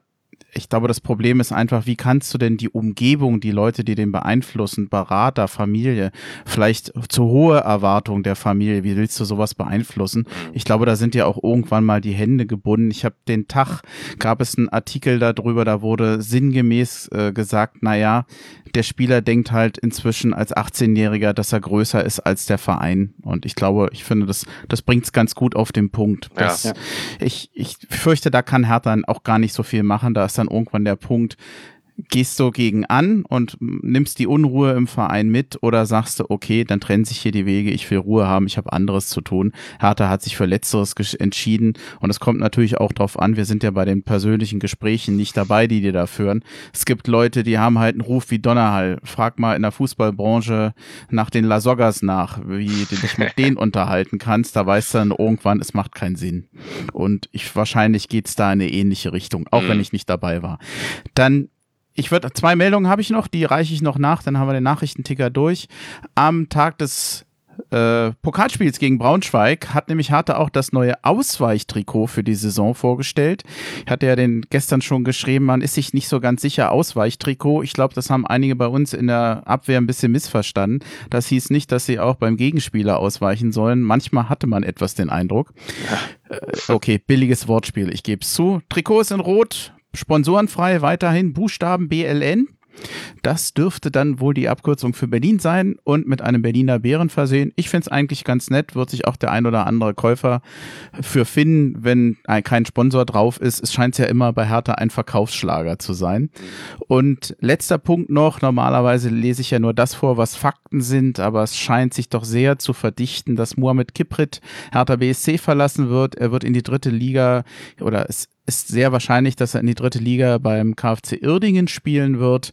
Wie gesagt, offizielle Bestätigung hierfür liegt noch nicht vor. Ich fände es schlüssig und die Hinweise verdichten sich. Ja, dann, dann haben wir das erstmal dazu. Ja. Aber bevor wir zum Pokalspiel kommen, normalerweise unterhalte ich mich eigentlich nicht so lange über Pressekonferenzen, weil man da meistens verhältnismäßig wenig Informationen hat. Äh, da wird ja sehr an, ausweichend drauf geantwortet, wie, wie geht man ins Spiel und so. Diese Pressekonferenz vor dem Spiel gegen Braunschweig, die fand ich überraschend, die fand ich hochinteressant. Und ich glaube, dass Labadia da über viele Probleme oder für eine Situation gesprochen hat bei Hertha BSC, die wir gestern in diesem Spiel auch sehen konnten. Und ich würde vorschlagen, um in das Thema reinzukommen, ich spiele einfach mal den O-Ton ein von Labadia. Das hören wir uns jetzt mal an wenn ich immer darauf angesprochen werde, wo ist unser Saisonziel? Ich, sag, ich würde es gerne Ihnen sagen, wenn, wenn wir äh, auf, ich sag mal, auf dem Stand wären, äh, wo wir gerne irgendwann mal hinkommen wollen, nämlich einfach eine, eine Mannschaft, die eingespielt ist, die gefestigt ist, die ihre Säulen hat äh, und das, das, das sind wir am entwickeln. Und, und ähm, ja, natürlich haben wir auch noch gehofft, dass der eine oder andere Neuzugang schon da wäre, weil man liegt ja auf der Hand, wir haben zehn Abgänge bis jetzt äh, und haben, wenn man wenn man jetzt Nils Körber noch dazu zählt, äh, der noch zurückkommt, vier vier neu äh, vier Zugänge, ne, die die wir dazu haben. Ähm, das ist, äh, was aber auch dazu gehört, das ist auch dem geschuldet, wie der Transfermarkt momentan ist. Das sind viele, viele Dinge, die immer eine Rolle spielen, aber die dürfen uns auch nicht momentan beeinträchtigen. Das ist so. Wir, wir, wir wissen, wie gesagt, wie unser Stand gerade ist. Ähm, und äh, den wollen wir so schnell wie möglich entwickeln. Und das haben wir immer wieder gesagt, zu der Entwicklung gehören trotzdem immer wieder Ergebnisse. Und jetzt äh, sind wir gefragt, äh, zumal es ja ein ein Endspiel ist. Pokal ist immer, je, jedes Spiel ist ein Endspiel, finde ich. Und das müssen wir morgen so angehen, dass wir da als Sieger vom Platz gehen. Ich fand das unheimlich ehrlich, was er da sagt. Was mich so ein bisschen erschreckt ist, vier Spieler sind gekommen, zehn sind gegangen. Woher sollen die Erwartungen kommen? Jetzt frage ich mal ganz doof, hätte dann Hertha schon eigentlich weiter sein können. Die Transferliste ändert, endet am 5. Oktober. Hertha BSC oder Labadia sagt ja auch, es ist schwierig im Moment äh, Spieler zu finden. Ich kann das dem Labadia nicht vorwerfen, aber ich, natürlich steht irgendwie die Frage im Raum, warum ist Hertha eigentlich nicht besser vorbereitet? Ist das einfach diesem Corona-Transfermarkt äh, sozusagen äh, geschuldet oder ich weiß nicht so richtig, wie ich darüber denken soll, über diese ehrlichen Aussagen, aber im Prinzip kommt da für mich nur raus, wir sind überhaupt nicht fertig. Hm. Ähm, also ich glaube schon, dass das mit der Gesamtsituation äh, zusammenhängt. Du hast zum einen natürlich äh, überall steht, wie viel Geld Hertha gerade hat. Auf der anderen Seite äh, sorgt dieses Geld vielleicht gerade einfach dafür, dass man jetzt nicht äh, sich darüber Gedanken machen muss, wo, ob die Spieler noch mehr Geld abgeben müssen, ob man so wie Schalke Busfahrer rausschmeißt äh, oder was weiß ich. Also dass erst, dass man erstmal gut über die Corona-Phase hin, äh, hinwegkommt. Und dann, wenn du die Transfer, den, diesen Transfer, Transferzeitraum ähm, beobachtest, dann merkt man ja auch, dass kein Verein gigantisch oder die wenigsten Vereine zum einen sehr hohe Ablösesummen bezahlen das passiert höchstens mal in England oder bei Bayern. Und auch insgesamt gar nicht so viele Transfers passieren, weil ich glaube, dass man erstmal guckt, dass man seine Schäfchen zusammenhält und wenn man sich punktuell äh, verbessern kann, dann äh, machen das vielleicht Vereine und das beides spielt, glaube ich, zusammen. Keiner will Spieler abgeben. Wenn Hertha anruft, äh, dann gehen die Ablösesummen auf einmal in die Höhe, weil alle wissen, da ist gerade Geld flüssig. Ähm, und damit ist das natürlich ein bisschen schwieriger. Und du wusst, also ich glaube, es war einfach dieses Jahr super schwer, ähm, das frühzeitig zu planen, weil du gar nicht wusstest, wie es dann überhaupt weitergeht. Ne? Also ähm, wenn man sich das anguckt, die Saison ist gefühlt erst letzte oder vorletzte Woche, wann war die das Champions League Finale? Äh, vor zwei Wochen, glaube ich, äh, erst zu Ende gegangen. Auf einmal geht es schon weiter. Ähm, die Vorbereitung war sehr zerstückelt und ich glaube, was einfach das Problem jetzt ist, selbst wenn du noch gute Leute findest und da muss man ja auch, du, du konntest jetzt gar nicht so gut scouten, sage ich mal.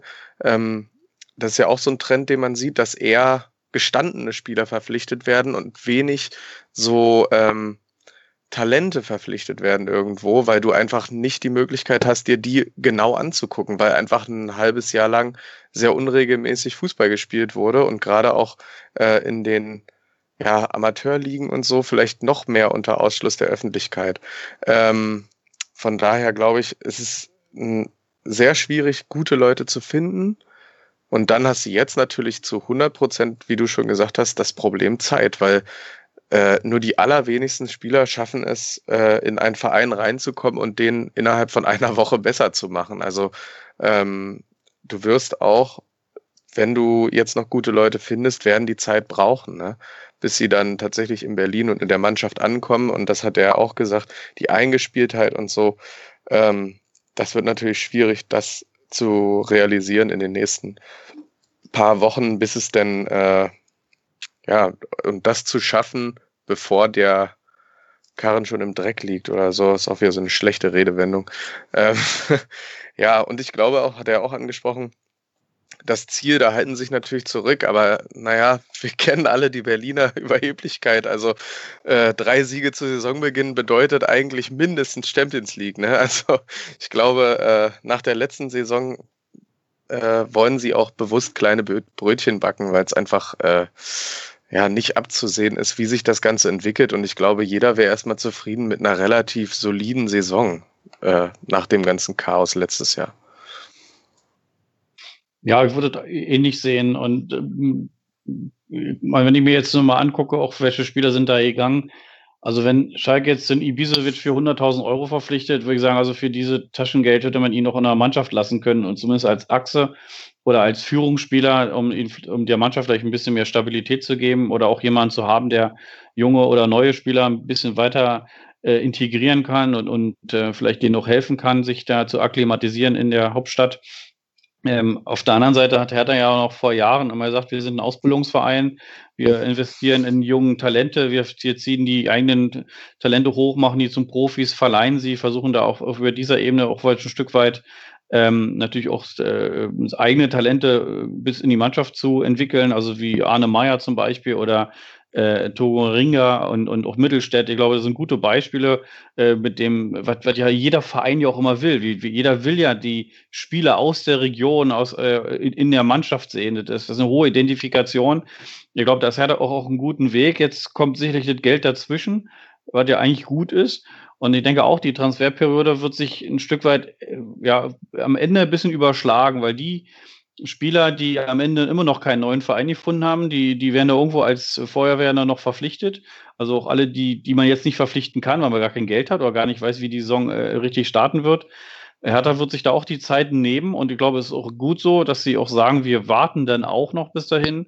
Aber ich glaube, die Saison wird dann nochmal irgendwie im November fast wie neu anfangen, weil sich dann viele Vereine mit neuen Spielern bestückt haben, die alle die gleichen Probleme, die sie alle integrieren müssen, die alle gucken müssen, wie sie dann am Ende relativ schnell, wie du schon sagst, möglichst in einer Woche den Verein besser machen oder die Mannschaft wird schlecht gelegen. Und da glaube ich, sind wir, auch wenn wir nur vier neue haben, aber sind gute und, und sind Leistungsträger, dass die, die dann noch äh, zur Ergänzung hinzukommen, das ist vielleicht dann noch ein Stürmer, das ist dann vielleicht noch ein offensiver Mittelfeldspieler.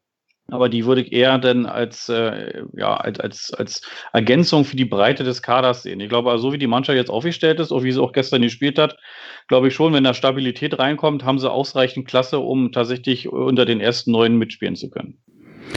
Hm, ich, ich stelle mal die in Anführungsstrichen provokante Frage. Wenn man den Blick nach Köpenick richtet, habe ich schon den Eindruck, dass die in der, in der Vorbereitung verhältnismäßig schnell gute Arbeit gemacht haben. Kruse, ob man ihn jetzt mag oder nicht, ist ja sicherlich kein Perspektivspieler, äh, den haben die vom Markt geholt. Und zwar in dem gleichen Markt, auf dem auch Hertha unterwegs ist. Und noch andere Spieler, wo man zumindest sagen muss, das sind eigentlich ganz ordentliche Kaliber. Also da hätte ich mir den einen oder anderen durchaus auch bei Hertha vorstellen können. Das hat Hertha aber nicht gemacht.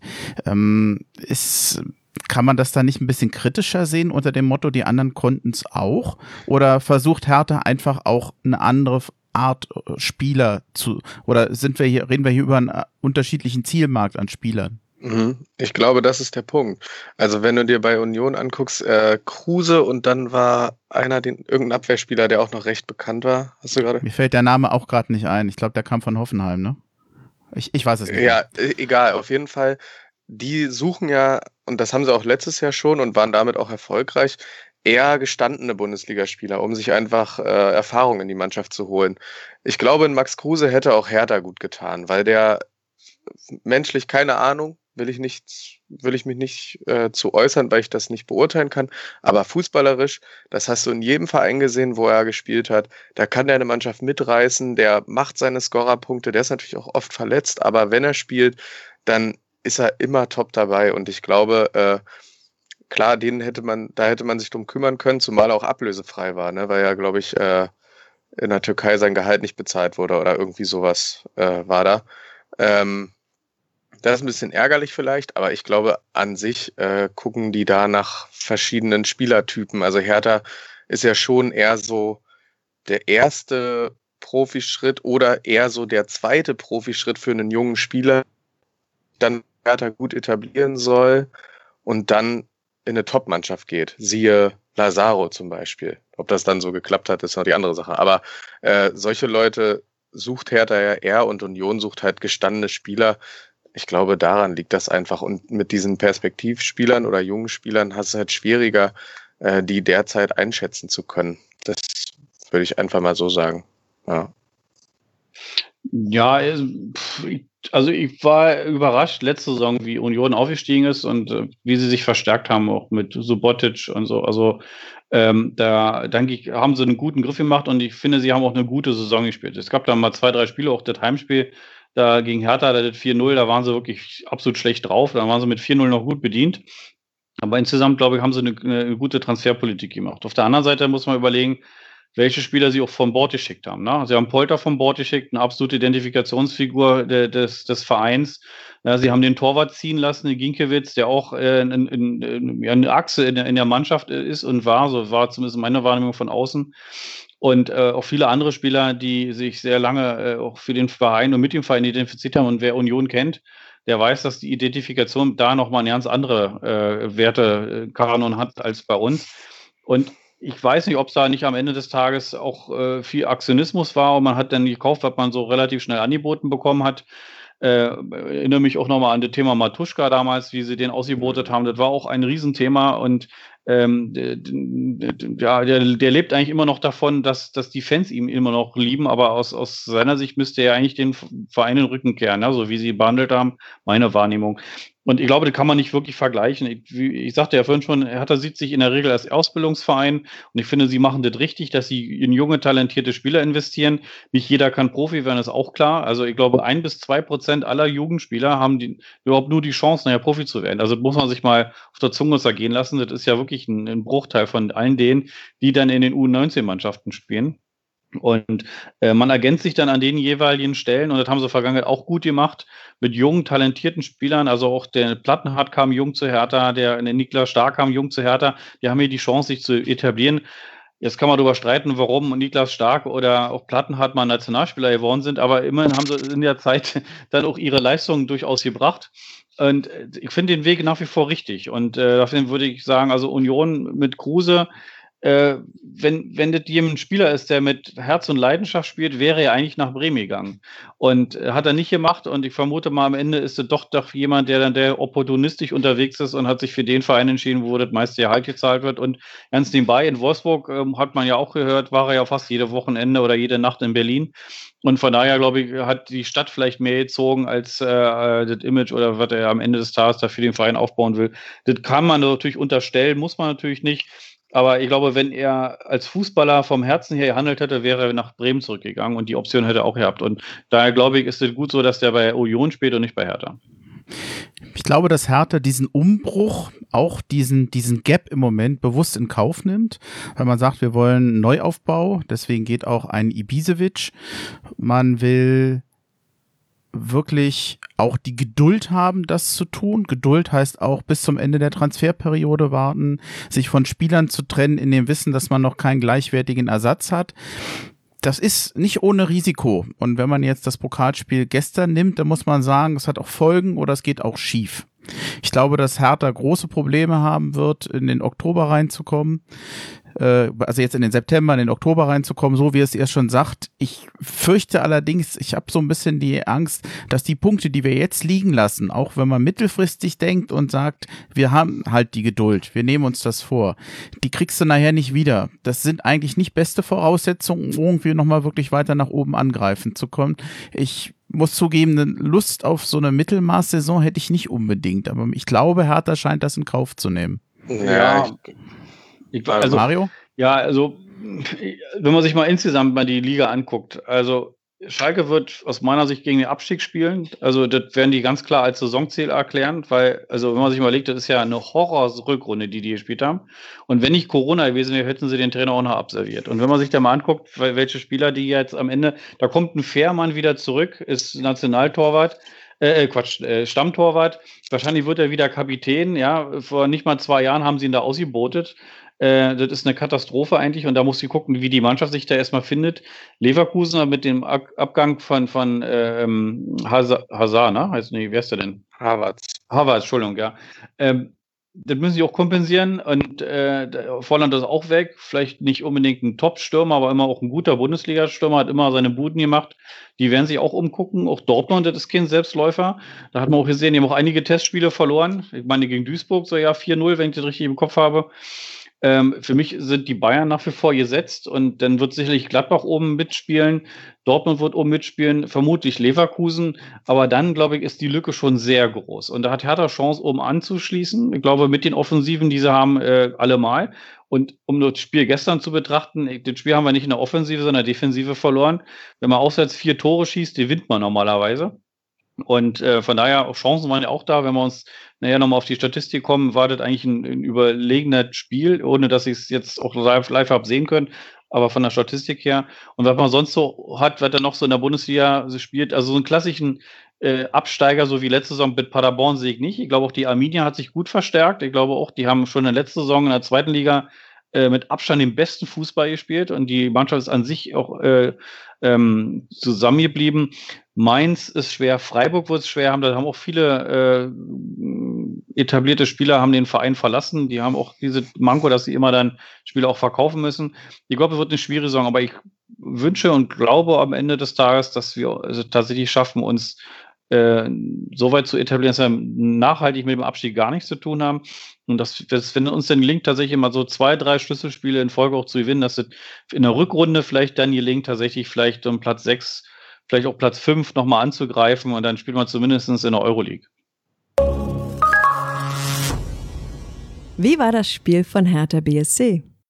Ja, es, es hilft alles nichts. Dann lass uns doch mal zu dem Spiel kommen, über das wir ja vielleicht eigentlich gar nicht reden wollen. Das Pokalspiel gegen Braunschweig. Hertha ist in der ersten Runde ausgeschieden.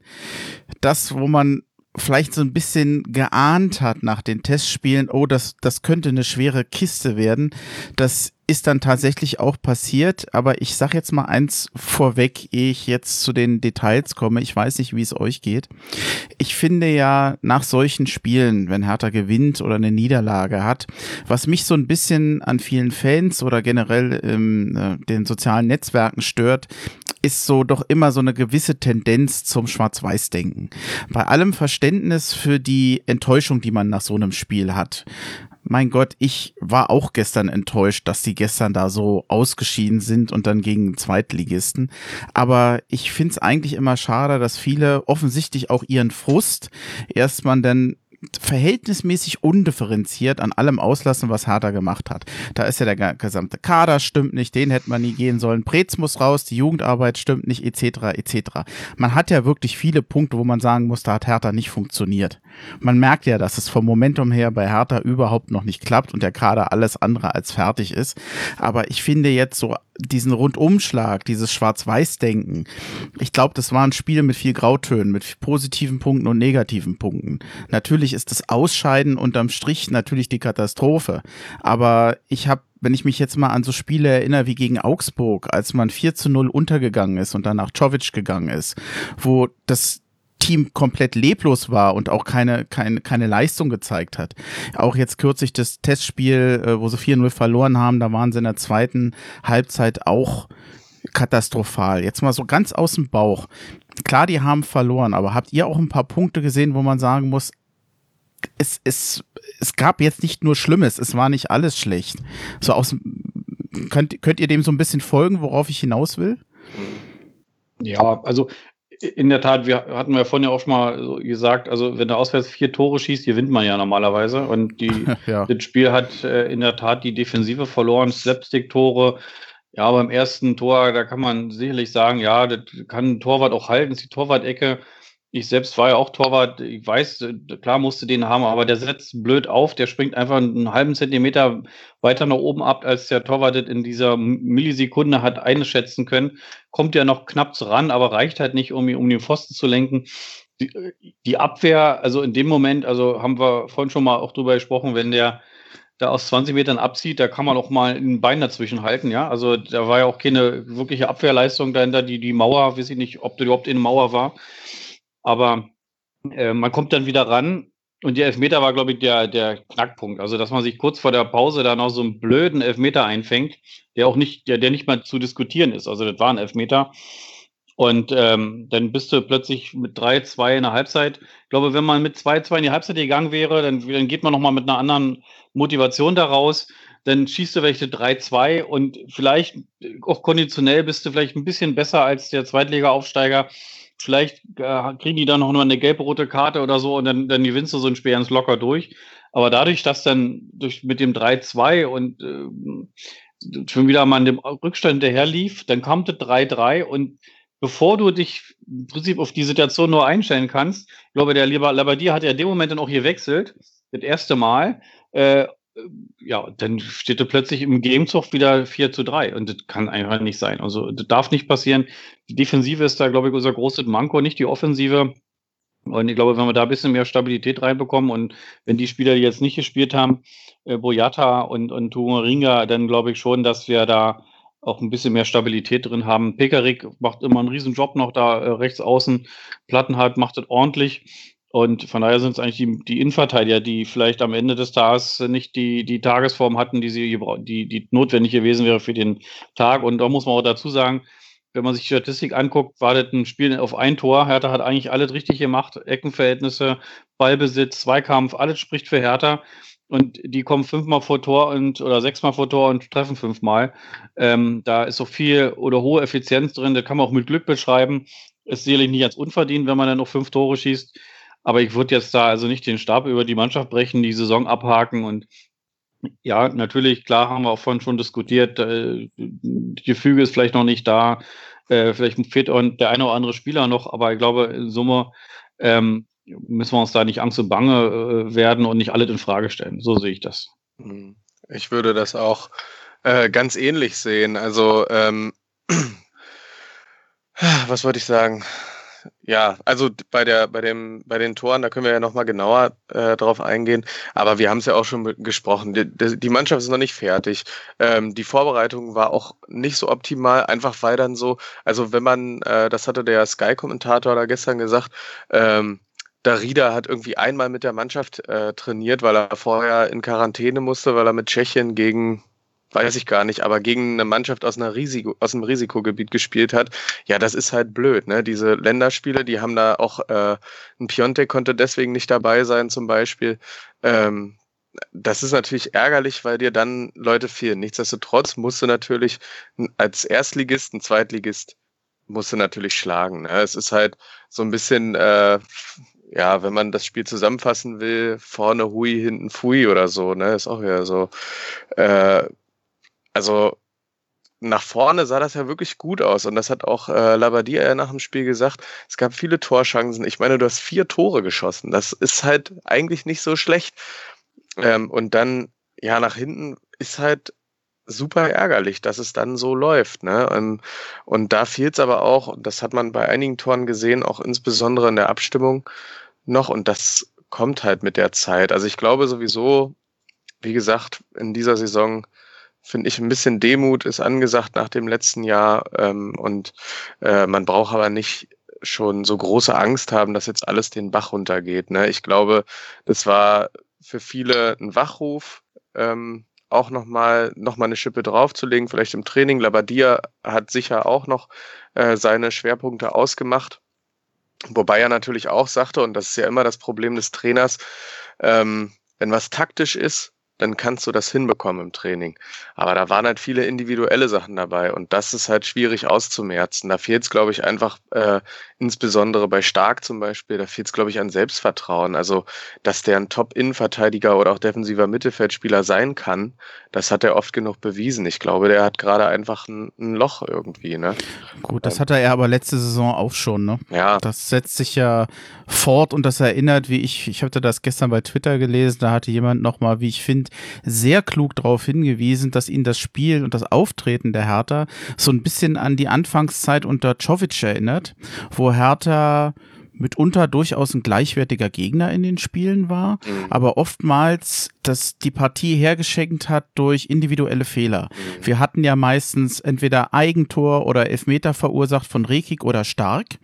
Da hat man im Moment ein sehr starkes Déjà-vu und dann sind es die individuellen Fehler, wo man nachher Spiele verliert, wo man sich dann im Nachhinein fragt, warum eigentlich? So viel besser war der Gegner nicht. Also bei allem Respekt vor Eintracht Braunschweig, die haben eine super Partie gemacht. Einem mhm. Erstligisten erstmal fünf Tore einzuschenken, das musste auch erstmal machen. Ähm, naja, Vielleicht würde mal, ja. Vielleicht noch eine Sache, ähm, die, die natürlich dann positiv trotzdem zu bewerten ist es natürlich, dass die immer wieder zurückgekommen sind. Ne? Also auch nach dem 5 zu 3, wo ich ja, äh, hatte ja schon dir gesagt, ich glaube, das, das war's. Da nochmal das 5-4 zu machen und naja, macht, trifft De Roso den Ball besser, dann wird's vielleicht sogar noch ein 5-5. Also ähm, da muss man ja dann doch sagen, weil ich auch gelesen habe, auch die Einstellung hätte nicht gestimmt. Also das würde ich gar nicht unterschreiben, weil dafür haben sich auch Spieler zu weit, zu viel aufgerieben und ähm, ja, sind halt auch immer zurückgekommen. Ne? Sonst hätten, hätten sie nach dem 2-0 komplett aufgesteckt. Also ich, ich finde auch, dass man an der Moral würde ich da jetzt nicht zweifeln. Ich kann ja vielleicht mal ganz kurz noch mal was zur Aufstellung sagen, die, glaube ich, ein bisschen überraschend war für den einen oder anderen. Schwolo im Tor, ich habe es erwartet. Dann Pekarik, Rekik und Stark mit Plattenhardt in der Viererkette. Also da noch ohne Neuverpflichtung. Dann insgesamt übrigens ein 4-3-3. Toussaint, Darida und Mittelstädt quasi im Mittelfeld und Luke Bacchio, Lecky und Kunja in der Offensive. Das musste zum Teil so aufgestellt werden. Ihr habt es ja schon erwähnt, Askasiba ist verletzt. Äh, Dedrick Boyata ist leider auch verletzt. Jordan Torunariga seit dem Spiel in Gelsenkirchen oder durch das Spiel leider immer noch gesperrt, was ich eigentlich für ein Unding halte bis Ach, heute. Ja. Dass, äh, wenn man mal überlegt, was da damals so alles passiert mhm. ist, dass man sich da nicht mehr schützend vor so einen Spieler steht, stellt, ist für mich bis heute, ich verstehe es nicht. Äh, Piontek ist schon gesagt worden, der hatte ein Länderspiel in Bosnien-Herzegowina und kam dann in fünftägige Quarantäne, obwohl das eigentlich mit dem polnischen Verband anders abgesprochen angesprochen war. Darida war vorher in häuslicher äh, Quarantäne. Spiel war übrigens gegen die Slowakei. Da gab es aber positive Corona-Fälle im Betreuerteam der Nationalmannschaft. Deshalb musste er diese mhm. Quarantäne halt in Kauf nehmen. Aber er war ja mehr oder weniger pünktlich zum Spiel wieder fertig. Spiel war übrigens, und da freue ich mich immer so ein bisschen, ich, ich muss nicht grinsen bei, war ausverkauft. Ja.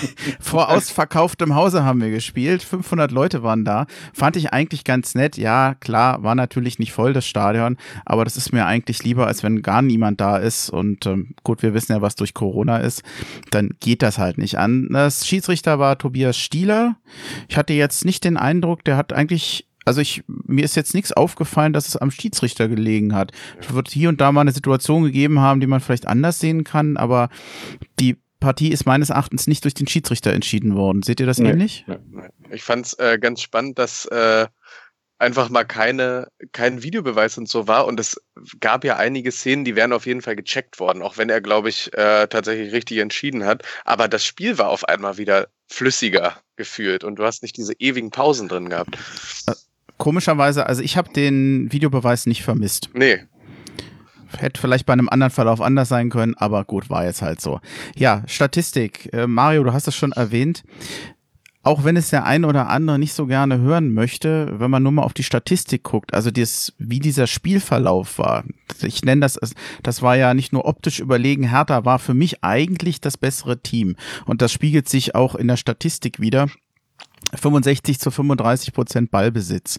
Dann 15 zu 6 herausgespielte Chancen für Hertha, insgesamt 25 zu 10 Schüsse. Auch für Hertha, Schussgenauigkeit bei der Eintracht allerdings bei 70 Prozent, bei Hertha nur bei 28 Prozent. Zweikampfquote fast gleich, 52 zu 48 für Hertha und 10 zu 3 Ecken für Hertha.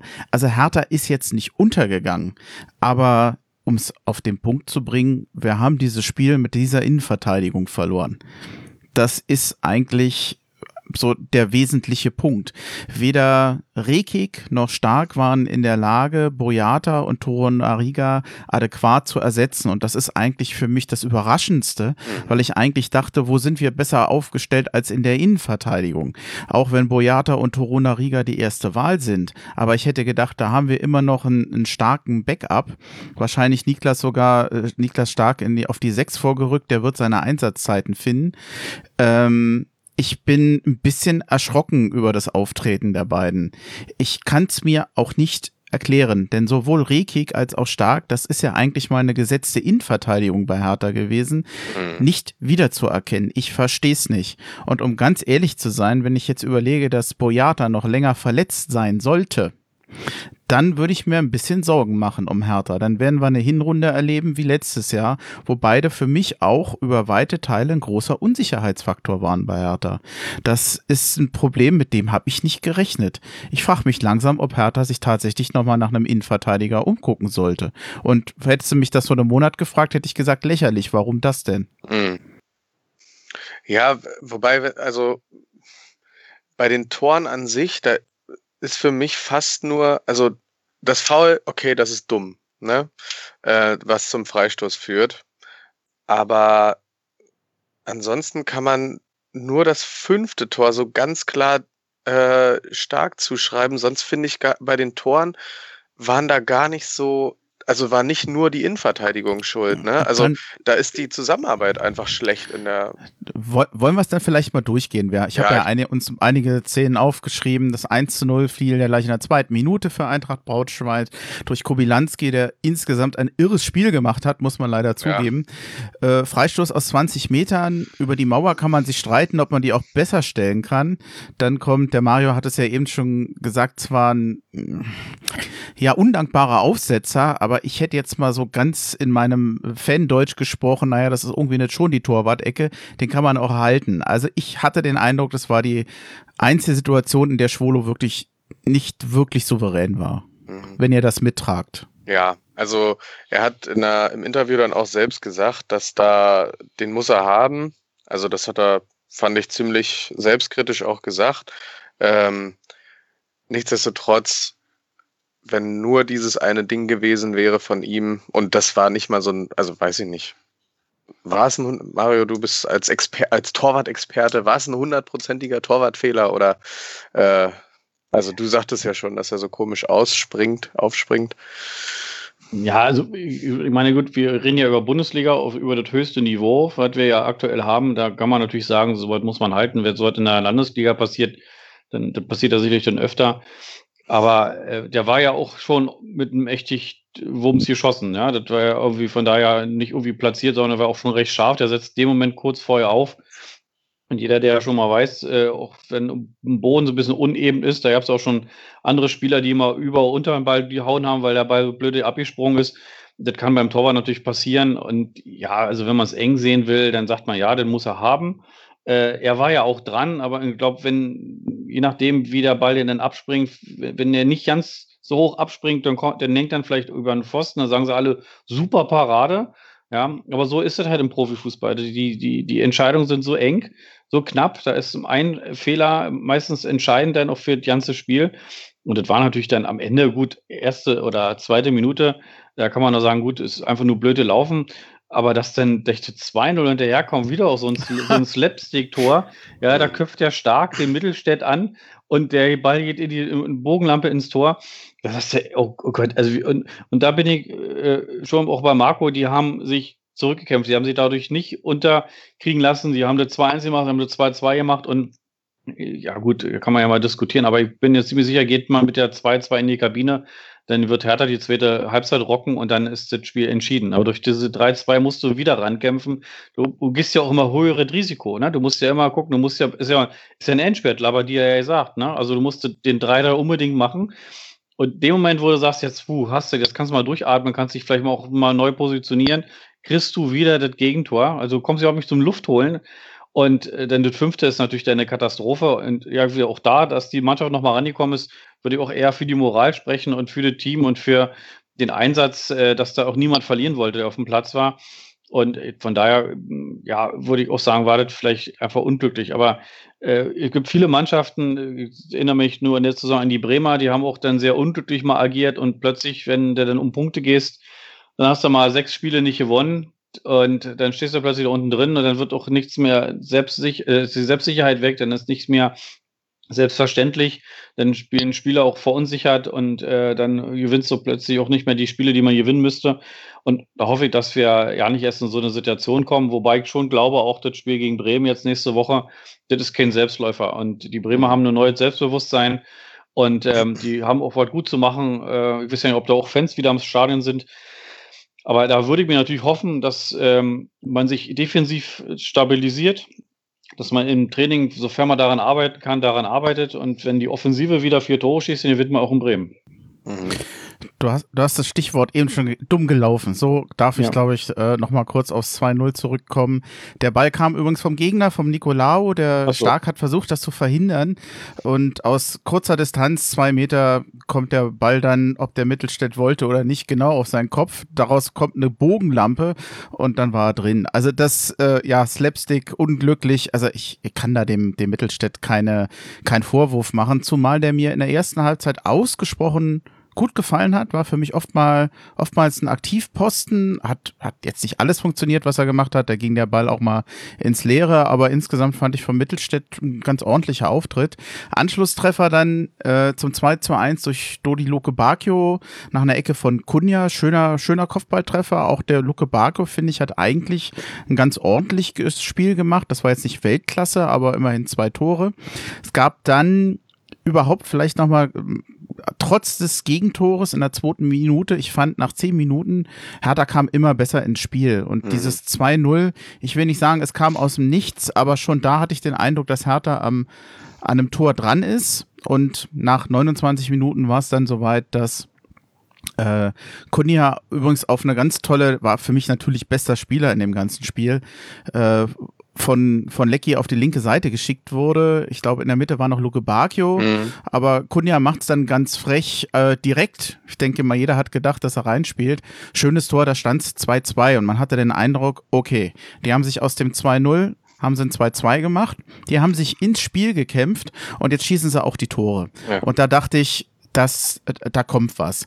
Ja, das kam, kam dann leider dann äh, doch nicht so ganz.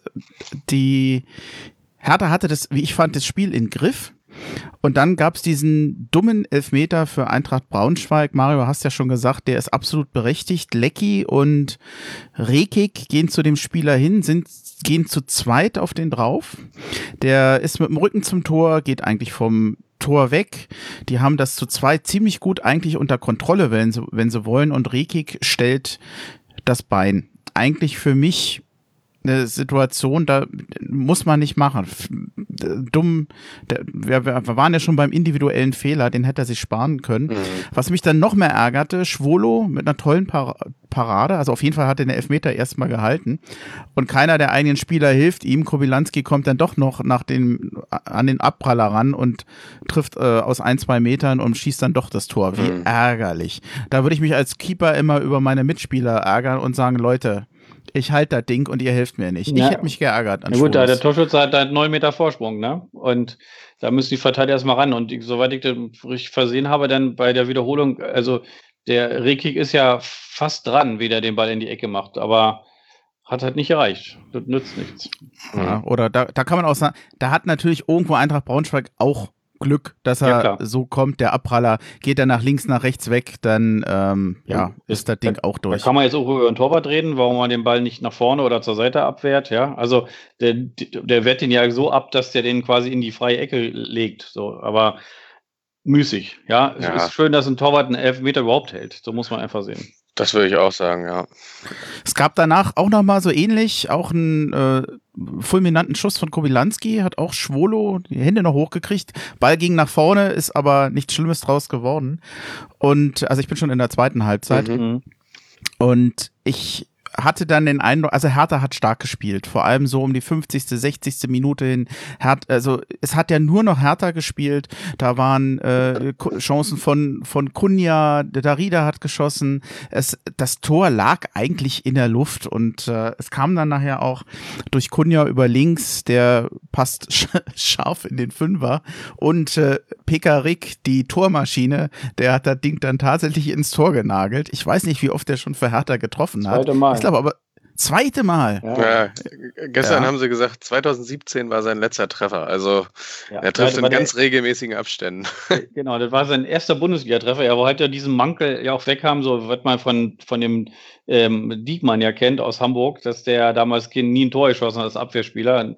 Und es gibt ja nur ganz wenige Spiele. Max Eber ist auch so einer von Gladbach, der hat das einzige Tor, was er jemals geschossen hat, war ein Elfmeter und äh, auch als Abwehrspieler in, in weiß nicht, 15 Jahren Bundesliga-Saison. Und bei Pickerick war das auch so.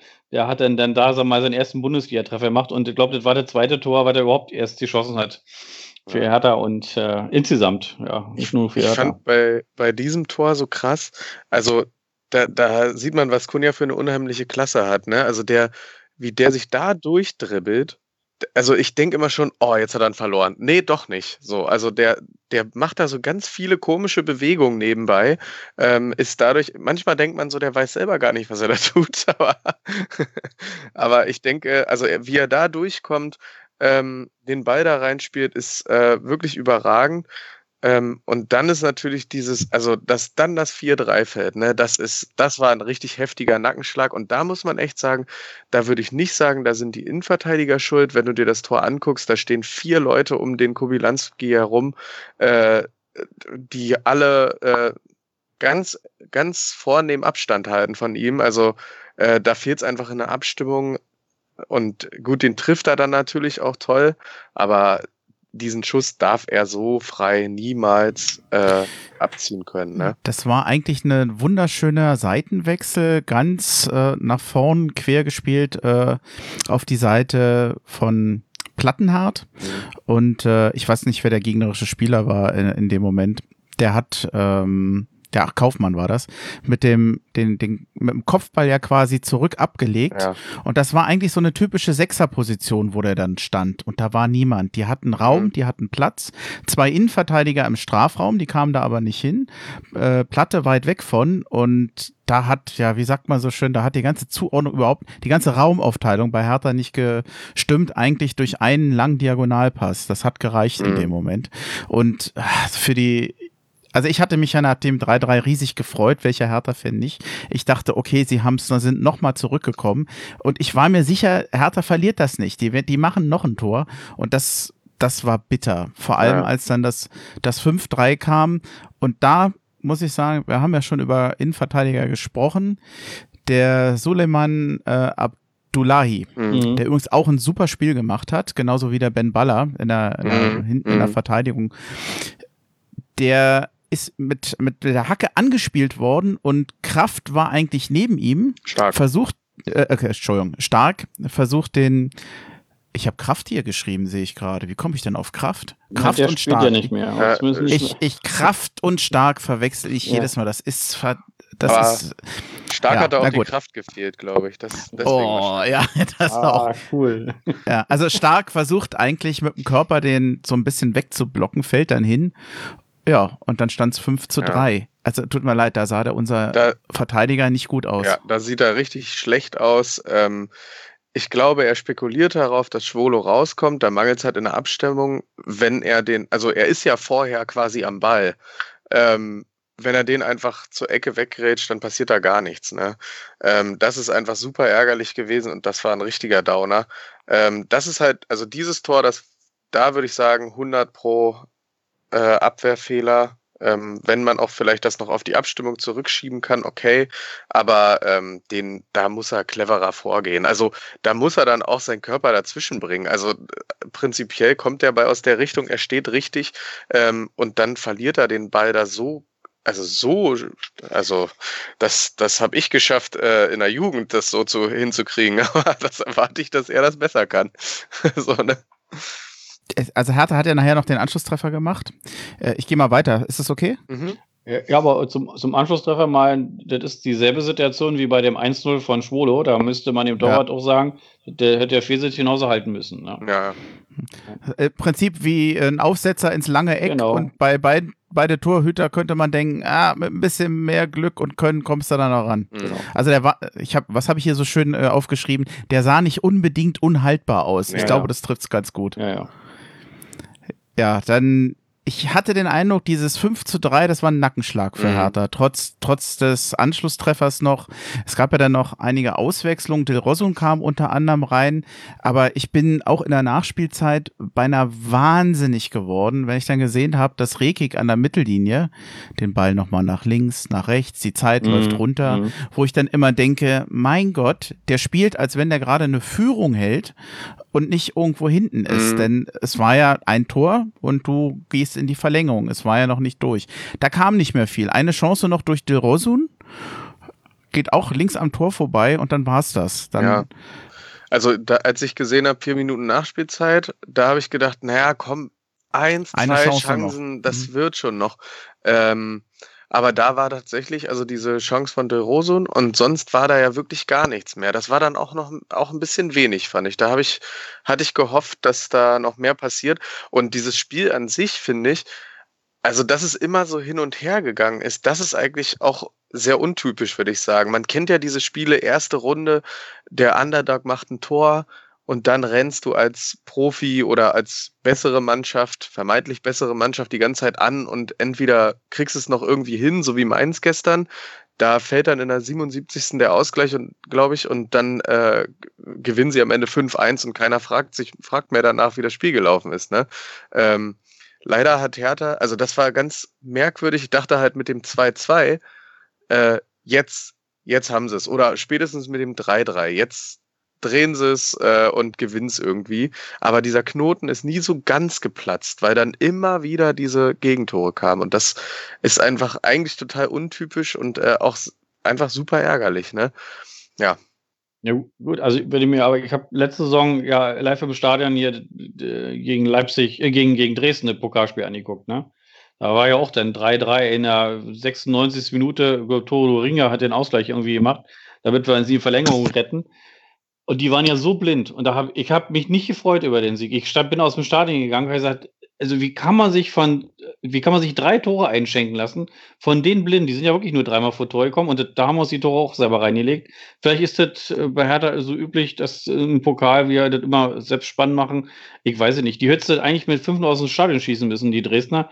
Die, man, die, die sind dann ja auch abgestiegen in der zweiten Liga. Also das von daher, äh, hättest du die eigentlich locker beherrschen müssen. Aber wie gesagt, das haben wir nicht geschafft, äh, da souverän auszusehen, mit, mit Elfmeterschießen nachher dann äh, in die nächste Runde gekommen. Und gestern war das vielleicht vergleichbar, wobei ich sagen möchte, die Braunschweiger waren da bei, bei weitem besser als die Dresdner äh, mhm. letzte Saison. Ja. Hm. Ich habe ja am Anfang gesagt, dieses Schwarz-Weiß-Denken, es war nicht alles schlecht. Ich will jetzt aber auch natürlich nicht verschweigen, dass aus in der ersten Runde gegen Zweitliga, Zweitligisten auszuscheiden nichts Gutes ist. Die Formschwäche von Hertha BSC ist im Moment beängstigend. Der Kader ist noch nicht da und vielleicht noch ein Punkt, weil das Bruno Labbadia selber angespielt, äh, angesprochen hat in der Pressekonferenz. Er hat gesagt, er hat ganz bewusst nochmal gesagt, da sind, er hat glaube ich das Wort Achsenspieler genannt. Mhm. Die fehlen. Ibisevic, Schellbrett, ich weiß nicht, ob er damit auch den Grujic genannt hatte. Ähm, ja. Das, ich, ich weiß immer nicht, ob das so ein phrasenhafter Begriff ist mit den äh, Achsenspieler. Es, ähm, wie, ich habe schon den Eindruck, dass bei Hertha so eine Art Vakuum da entstanden mhm. ist dadurch. Du hast, also, äh, du brauchst halt so gewisse Konstanten, wo du sagst, die spielen immer und äh, die führen auch die Mannschaft. Und ich glaube, ähm, ich glaube, mit Schwolo hast du dir prinzipiell einen soliden Tor Torwart geholt. So, ähm, das war, ist einer, der kann eine Achse prägen, da hinten angefangen. Dann glaube ich, mit Boyata hast du da einen, der sehr erfahren ist und da auch eigentlich immer solide spielt. Toussaint, finde ich, hat gestern angedeutet, dass, was er kann. Also, du hattest ja auch geschrieben, er ist eine ziemliche Kante so. Also der, der ist körperlich sehr präsent. Der hat gestern angedeutet, dass er das Spiel auch äh, lenken kann. Der hat äh, oft den Ball verteilt, die Seite gewechselt, so, das fand ich recht gut und war, war halt, wie gesagt, körperlich präsent. Aber dann, finde ich, dann entsteht, dann ist ein Riesenloch. Also ich sehe noch keinen, der so richtig gut auf a 10 spielt und ohne Piontek fehlt da vorne der Stürmer einfach. Also äh, klar, du könntest natürlich Kunja auf der 10 spielen lassen, Piontek vorne, ähm, aber dir fehlt halt da jemand, der das einigermaßen auch ersatzweise machen kann. Also gefühlt war doch gestern kein Stürmer auf dem Platz, weil Kunja für mich eher auf der 10 gespielt hat ähm, und überall war, aber es war keine so zentrale Spitze. Und das fehlt extrem, wenn, wenn Piontek nicht da ist, finde ich. Und ich war auch gestern total überrascht, dass zum Beispiel Lecky gespielt hat. Ähm, habe immer nicht so eine hohe Meinung von ihm, weil er irgendwie erst so ein wahnsinnig schneller Spieler, der aber nie das Tempo mitnimmt. Ähm, und ich war auch überrascht, äh, dass, ähm, wie heißt er, Pekarik gespielt hat. Der hat ein gutes Spiel gemacht, auf den kann man sich auch immer verlassen. Aber ich hatte eigentlich gedacht, dass der äh, Deo, ne, dass der spielt. Ähm, und ich hoffe auch immer noch, dass so beim Arne Meyer dann endlich der Knoten richtig aufgeht. Ähm, Mittelstädt, glaube ich, der gehört jetzt schon so dazu ähm, als feste Größe. Den hätte ich aber gern auf links gesehen, weil, also Plattenhart finde ich, weiß ich nicht, ey. Ich fand den mal richtig gut, aber wenn man sich mal so anguckt, wo seine Flanken so hingehen, puh, das ist schon, also die zwischen, zwischen Auslinie auf der anderen Seite und äh, vorderer 5-Meter-Raum ist da so alles dabei. Äh, ja, weiß ich nicht. Also ich glaube, ganz vorne fehlt eine ganz präsente Größe und die hättest du natürlich mit Ibisevic gehabt. Ähm, und die anderen, die müssen sich halt noch finden. Ne? Toussaint ist klar, dass der noch nicht so das zeigt, was er wirklich kann. Und er hat es nur angedeutet gestern. Ähm, ja. ja Mario, bei dir, was denkst du so zu den Achsenspielern und das, was da ge eventuell gestern an Vakuum war?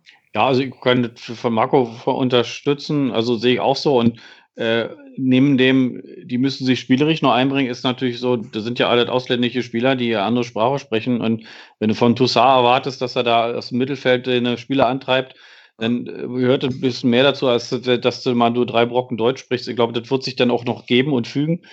Und ähm, ich hatte die eingangs schon gesagt, also vielleicht hätte man, äh, wenn man sich jetzt mal den Ibisevic anguckt, sagt, also wisst ihr, diese 100.000 Euro im Jahr, äh, die, die man den Ibisevic hätte noch geben können, dafür, dass er als Ergänzungsspieler noch mit dabei ist, auf der Bank ist, äh, im Training unterstützt und hilft und ihm vielleicht auch am Ende vielleicht eine Perspektive im Verein noch gibt. Ich glaube, das ist auch ein Identifikationsspieler, mit dem haben sich die Fans stark identifiziert und dass der jetzt nochmal weggeht, finde ich eigentlich sehr schade. Und wenn auch der Labadia ihm da so ein Stück weit nachtrauert, hätte man vielleicht mit ihm auch nur einen Weg finden können, äh, auch so einen Jahresvertrag nochmal anzubieten, äh, mit der klaren Bewusstsein, komm, du spielst nur dann, wenn, wenn, wenn wirklich alle Optionen nicht mehr da sind. Der hätte sich trotzdem voll reingehangen für das ganze Thema hätte im Training gezeigt, wird, da kann hätte damit die anderen Spieler mitgerissen.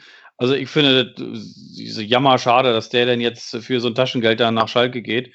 Und ähm, von daher, ich glaube, den hätte man noch behalten können. Wobei ich finde, dass gestern mir, du hattest äh, Marco äh, Piontek erwähnt, äh, jetzt fiel ja nochmal Ibisevic.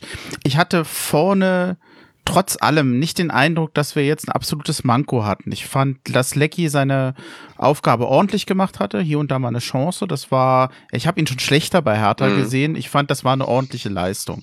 Da kann ich nicht Leck, äh, nicht Lecky, nicht meckern. Das ist auch sehr schön. Nein, aber auch äh, bei bei ähm, Entschuldigung, bei Pekarik äh, hat ordentlich gespielt.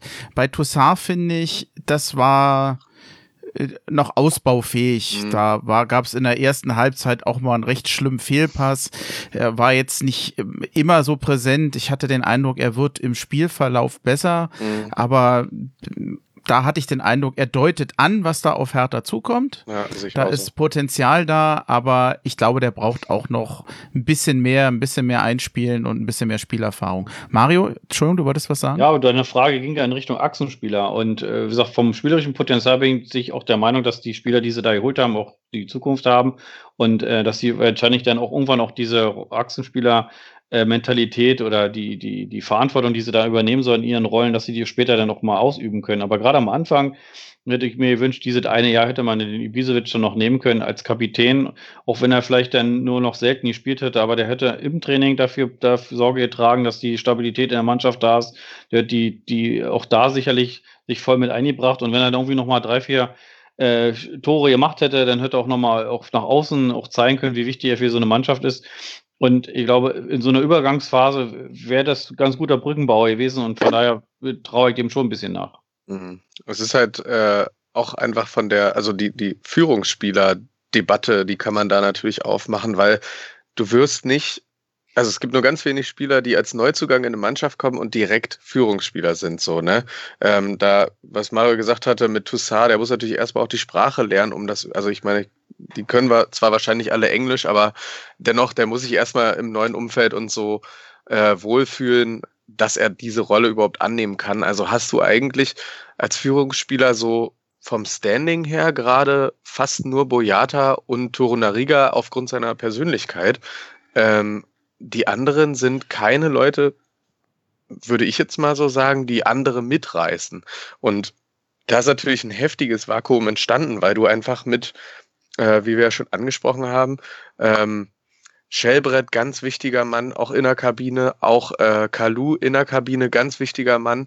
Ähm, und natürlich Ibisevic nicht zu vergessen. Und ich glaube auch ein Marco Grujic, ähm, zumindest äh, in den, also wenn er seine Leistung gebracht hat, dann ist er spielerisch auch ein ganz wichtiger Mann gewesen, weil du den eigentlich fast immer anspielen konntest und der den, der eine Lösung hatte so. Und äh, da fehlt natürlich, also in diese Lücke, da müssen erst Leute reinwachsen und leider äh, hat es ja, also sieht so aus, als würde Niklas Stark zum Beispiel das nicht schaffen, obwohl er gestern Kapitän war. Ähm, und irgendwie im Zentrum fehlt da, egal wen man da sieht, so einer, der die Mannschaft mitreißt, der das Spiel auch ordnet vernünftig und so. Ähm, und das wird halt schwierig. Und da glaube ich, also das wird spannend zu sehen, wer da reinwächst, reinwachsen kann überhaupt. Oder ob das überhaupt jemand aus dieser Mannschaft jetzt sein kann oder ob man doch nochmal jemanden braucht. Ne? Ja. ergänzen würde ich da aber auch noch Thomas Kraft, äh, hat man in letzter Saison ja auch gesehen, ja, der da auch nochmal in der Halbzeit die, die, die Spieler nochmal anspricht und dann holen die da halt, glaub, war da in Düsseldorf der 3-3 da noch. Ja. Und äh, das war ja nur, weil er da mal was gesagt hat. Also er ist sicherlich dann auch im Hintergrund für die Mannschaft ein ganz wichtiger Spieler gewesen, der ist ja auch weg. Und äh, dass Rune Jahrstein nur nicht äh, der Sprache der Mannschaft ist, das ist ja offensichtlich. Mhm. Ja. Ich glaube, wir haben es zu dem Spiel dem Pokalspiel. Ich hätte jetzt keinen Aspekt, der mir jetzt noch einfiel von Wichtigkeit und auf die Uhr darf ich gar nicht gucken. ich glaube, es, wir sind länger als 60 Minuten. Leicht. Ja. Wir haben die Nachspielzeit in Anspruch genommen. Genau. Oh ja, ja wir sind in die Verlängerung gegangen, mhm, würde ich eher sagen. Genau. Ja, dann äh, wär's, wenn ihr jetzt, äh, habt ihr noch was ganz Wichtiges, sonst würde ich nämlich einen ganz Mini-Ausblick machen und dann haben wir es für heute. Jawohl. Ist das für euch okay? Ja. Gut, dann machen wir den Ausblick noch. Was kommt in den nächsten Wochen auf uns zu? Der Ausblick. Ja, ich kann das kurz zusammenfassen. Das hatte ich in der letzten Folge ja auch schon mal erwähnt. Der Start für Hertha in die Bundesliga ist dann am 19.09. um 15.30 Uhr. Ich weiß gar nicht, ob ich das haben will in Bremen. Im Moment habe ich kein gutes Gefühl dafür. 25.09. geht's dann zu Hause gegen die Eintracht mit 4000 Zuschauern. Und das Wesentlichste wird wahrscheinlich sein, das ist das Ende der Transferliste zum 5. Oktober. Man sucht ja einen Stürmer, einen Flügelspieler und einen zentralen Mittelfeldspieler. Und ich frage mal ganz vorsichtig, ich habe es ja eben schon angesprochen, nach dem Spiel gestern bin ich mir nicht sicher, ob wir nicht doch noch einen Innenverteidiger brauchen, wenn das so weitergeht. Aber äh, ich, ich glaube, ich vermute mal, Hertha wird da nichts tun.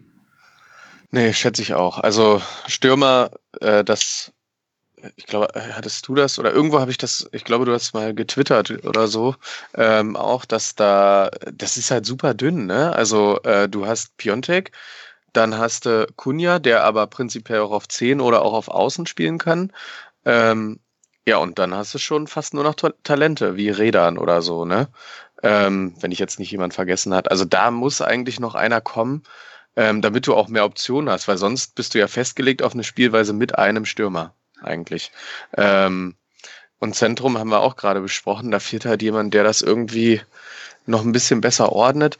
Ähm, wenn du die beiden Positionen noch ausfüllst, außen weiß ich gar nicht. Du hast ja mit Luke Bacchio, mit Dilrosun, mit äh, ja gut, mit Kunja dann auch, der muss überall spielen einfach. die müssen wir noch klonen. Ähm, da hast du ja eigentlich ganz gute Leute. Gut, vielleicht auch für die Breite des Kaders nochmal sorgen. Ähm, Ansonsten glaube ich, also es, wenn du noch zwei, drei Leute hast, die so ganz feste, wie Labadias nennt, äh, Achsenspieler sind, die auch die Mannschaft mitziehen, die dann vielleicht auch nicht Perspektivspieler sind, sondern gestandene Profis, ähm, dann gibst du ja auch so einem Arne Meyer, so einem De Rosum, so einem äh, Rädern die Möglichkeit überhaupt zu wachsen und dann auch auf Einsatzzeiten zu kommen, weil die Spiele nicht immer so super knapp sind, sondern weil auch mal ein sicherer, sicheres 2-0 ist, wo die dann ihre Spielzeit bekommen können. Ne? Ähm, bei einigen, glaube ich, also gerade Arne Meyer, da hoffe ich ja die ganze Zeit schon auf den großen, großen Knall, dass er, er war ja mal ziemlich Stammspieler unter Dada, letztes Jahr aber dann ganz schlechtes Jahr gehabt. Äh, und ich hoffe, dass er auch in so eine Rolle reinwachsen kann. Ne? Das wäre natürlich am, am coolsten, wenn einfach so ein Local Player äh, es schafft, auch das, der, der Kopf der Mannschaft zu werden. Aber ich glaube, da braucht er noch ein bisschen. Das wird er dieses Jahr nicht schaffen. Ähm, ja, gut, am Ende, ich hätte jetzt aber keine Leute, weil ich, also da bin ich, wen man jetzt da kaufen könnte, ehrlich gesagt. Ähm, weil da muss natürlich auch alles stimmen, ob die überhaupt wollen, ob die, äh, was die kosten, ob man die, ob die reinpassen, wie auch immer, keine Ahnung. Keine Angst, als Scout musst du heute nicht mehr arbeiten. Ja, gut. Mario, wie sieht's bei dir aus? Ja, also ich würde auch sagen, das wird ein schwieriges Spiel nächste äh, Woche in Bremen. Es ist nicht unmöglich, aber äh, das gilt halt wie für viele andere Stadien, in denen die Hertha immer reist. Es gibt auch Stadien, da kannst du die Punkte mit der Post hinschicken, da gehört das Weserstadion mit dazu. Ähm, also ich habe da auch schon einige Spiele erlebt und äh, durchaus auch gute Spiele, aber man hat am Ende es trotzdem verloren. Ähm, die Bremer sind schwer einzuschätzen, da sind einige Leistungsträger weg, auch, auch Leitfiguren. Ja, also Bartels ist weg, Bargfrede ist nicht mehr im, im ist Profi, den haben sie auch nach Hause geschickt. Ähm, dann haben sie immer noch ein gutes Mittelfeld mit den Eggesteins und, und ähm, von daher muss man gucken, Raschika ist noch da, ob wie weit der ja noch emotional bei Bremen ist oder sich gedanklich schon mit anderen Vereinen identifiziert, weiß ich nicht. Also da ist zumindest eine Chance, das Spiel zu gewinnen. Ähm, ich denke, kadermäßig verstärken. Also ich sehe es keine wirkliche Baustelle. Ich sehe das ähnlich wie ihr. Also mit der Innenverteidigung eigentlich haben wir genug Leute da und die sind eigentlich auch von der Qualität ausreichend gut. Vielleicht fehlte da so ein bisschen Selbstbewusstsein oder ein bisschen Eingespieltheit, hatte äh, Marco ja auch schon erzählt, wenn auch die Abstimmung mit Schwoler dann bis vielleicht ein bisschen besser wäre, dann fällt das, das fünfte Tor, glaube ich, oder das, vierte, nee, das fünfte Tor gar nicht. Und ähm, äh, bange ist mir nicht. Äh, wobei ich aber sage, das wird jetzt auch kein Selbstläufer. Also Selbstbewusstsein hätte man sich jetzt holen können gegen Braunschweig. Ich glaube, wenn man das Spiel dann noch gewinnt, dann ist die, die Brust noch viel breiter, dann geht man auch gut ins Spiel. Jetzt muss man mal gucken, wie die Bremer jetzt über die DFB-Pokalhürde kommen. Ähm, und danach, glaube ich, am, am, Montagabend wird sich sicherlich für die einen oder anderen alle nochmal ein bisschen anders aussehen und sich nochmal justieren. Und ähm, ich denke, das wird ein spannendes Spiel in Bremen, sind nicht an chancenlos. Statistisch würde ich aber mal behaupten, wird es vielleicht wieder so ein Innenverteidiger-Ding sein oder ein Torwart-Thema oder ein unberechtigter äh, oder na gut, wir haben ja dann wieder den Videobeweis oder vielleicht ein blöder Elfmeter und dann verliert man vielleicht 1-0 in Bremen und weiß ja nicht warum. So war das in der Vergangenheit immer. Also die Hoffnung stirbt zum Schluss. Äh, und ähm, ich gucke es mir natürlich an und drücke die Daumen und bin natürlich dann äh, nicht ansprechbar während der Zeit, weil ich dann voll mitfieber für unsere Blau-Weißen. Und äh, ja, das Spiel gegen Frankfurt zu Hause. Ähm, mal gucken, wie das mit den Zuschauern dann auch sein wird. Ich glaube, das hilft vielleicht ein bisschen. Auch die Frankfurter sind schwer einzuschätzen. Mhm. Und wenn man beide Spiele vielleicht am Anfang gewinnt, dann kann auch mit dem Selbstbewusstsein tatsächlich ein bisschen Euphorie und Hoffnung entstehen. Verliert man beide Spiele, dann wird es schon wieder schwer. Ja, aber so, so ist es halt im Profibereich. Dann würde ich mal, um das Ganze noch so ein bisschen optimistischer zu stimmen, auch mal auf unseren Trainer verweisen. Ich finde, wir haben mit Bruno Labbadia, ich musste mich ja etwas an ihn gewöhnen, aber inzwischen habe ich den Eindruck, dass wir damit einen guten Griff gemacht haben. Wir haben einen erfahrenen Trainer, wenn ich jetzt an die Pressekonferenz gegen Braunschweig denke, auch einen sehr ein, ein Trainer, der merkt, wie gerade die Situation bei, bei Hertha ist, der das erkennt und auch zu managen ist. Das gibt mir ein bisschen Hoffnung, dass da jemand sitzt, der zumindest mhm. an der Stelle auf dem richtigen Platz ist. Und alles weitere werden wir dann vor allem sehen nach dem 5. Oktober, glaube ich. Mal gucken. Wir sind durch, Jungs. Ja, ja vielleicht noch ganz kurz zu Bruno. Ähm, äh, ich fand gestern ganz interessant, also, weil du auch sagtest, dass du vergleichst, du, du hast das Gefühl, es ist ein bisschen wie bei Czovic, die Spielweise. Ähm, Labadia steht da aber und strahlt eine Ruhe und Sicherheit aus und so nach der Devise, Leute, lass mich mal machen, ich regel das schon. Ähm, das hat Czovic leider nie geschafft, so dieses Gefühl zu vermitteln. Und ich glaube auch, der ist gewachsen, der ist erfahren genug. Ähm, da hat man einen guten Mann und äh, ja, wir werden schon sechs Punkte aus den ersten zwei Spielen holen. Ob der Labadia so ruhig war gestern, da bin ich mir nicht sicher. Er wirkte aber. Also im Interview, finde ich, wirkte er sehr souverän auf jeden Fall. Ja, aber eins ist auch klar, wer, wer so ein Spiel gestern mit, mit Jovic oder letzte Saison passiert, dann hätte, hätte man gleich gefragt, ist er ob der richtige Trainer für die mhm. Mannschaft und so. Das muss man bei Bruno Labbadia nicht machen. Ich glaube, er ist ein gestandener Trainer, der weiß, was er will. Da bin ich auch völlig bei euch. Ich finde auch am Ende, wenn wir uns überlegen, zu dem Zeitpunkt, wo der zur Mannschaft gestoßen ist, war das, das Beste, was man am Markt kriegen konnte. Ähm, der hat bewiesen, auch in Hamburg bewiesen, dass er vom Fußball mehr versteht, als einfach nur die Mannschaft einzustellen. Er ist ja deswegen in Hamburg gescheitert, weil die Konzepte auseinandergingen. Der Labbadia hat ganz klar erkannt, äh, wir können ja nicht so weitermachen. Wir müssen auch auf junge Spieler bauen. Wir müssen den Nachwuchs äh, hochziehen.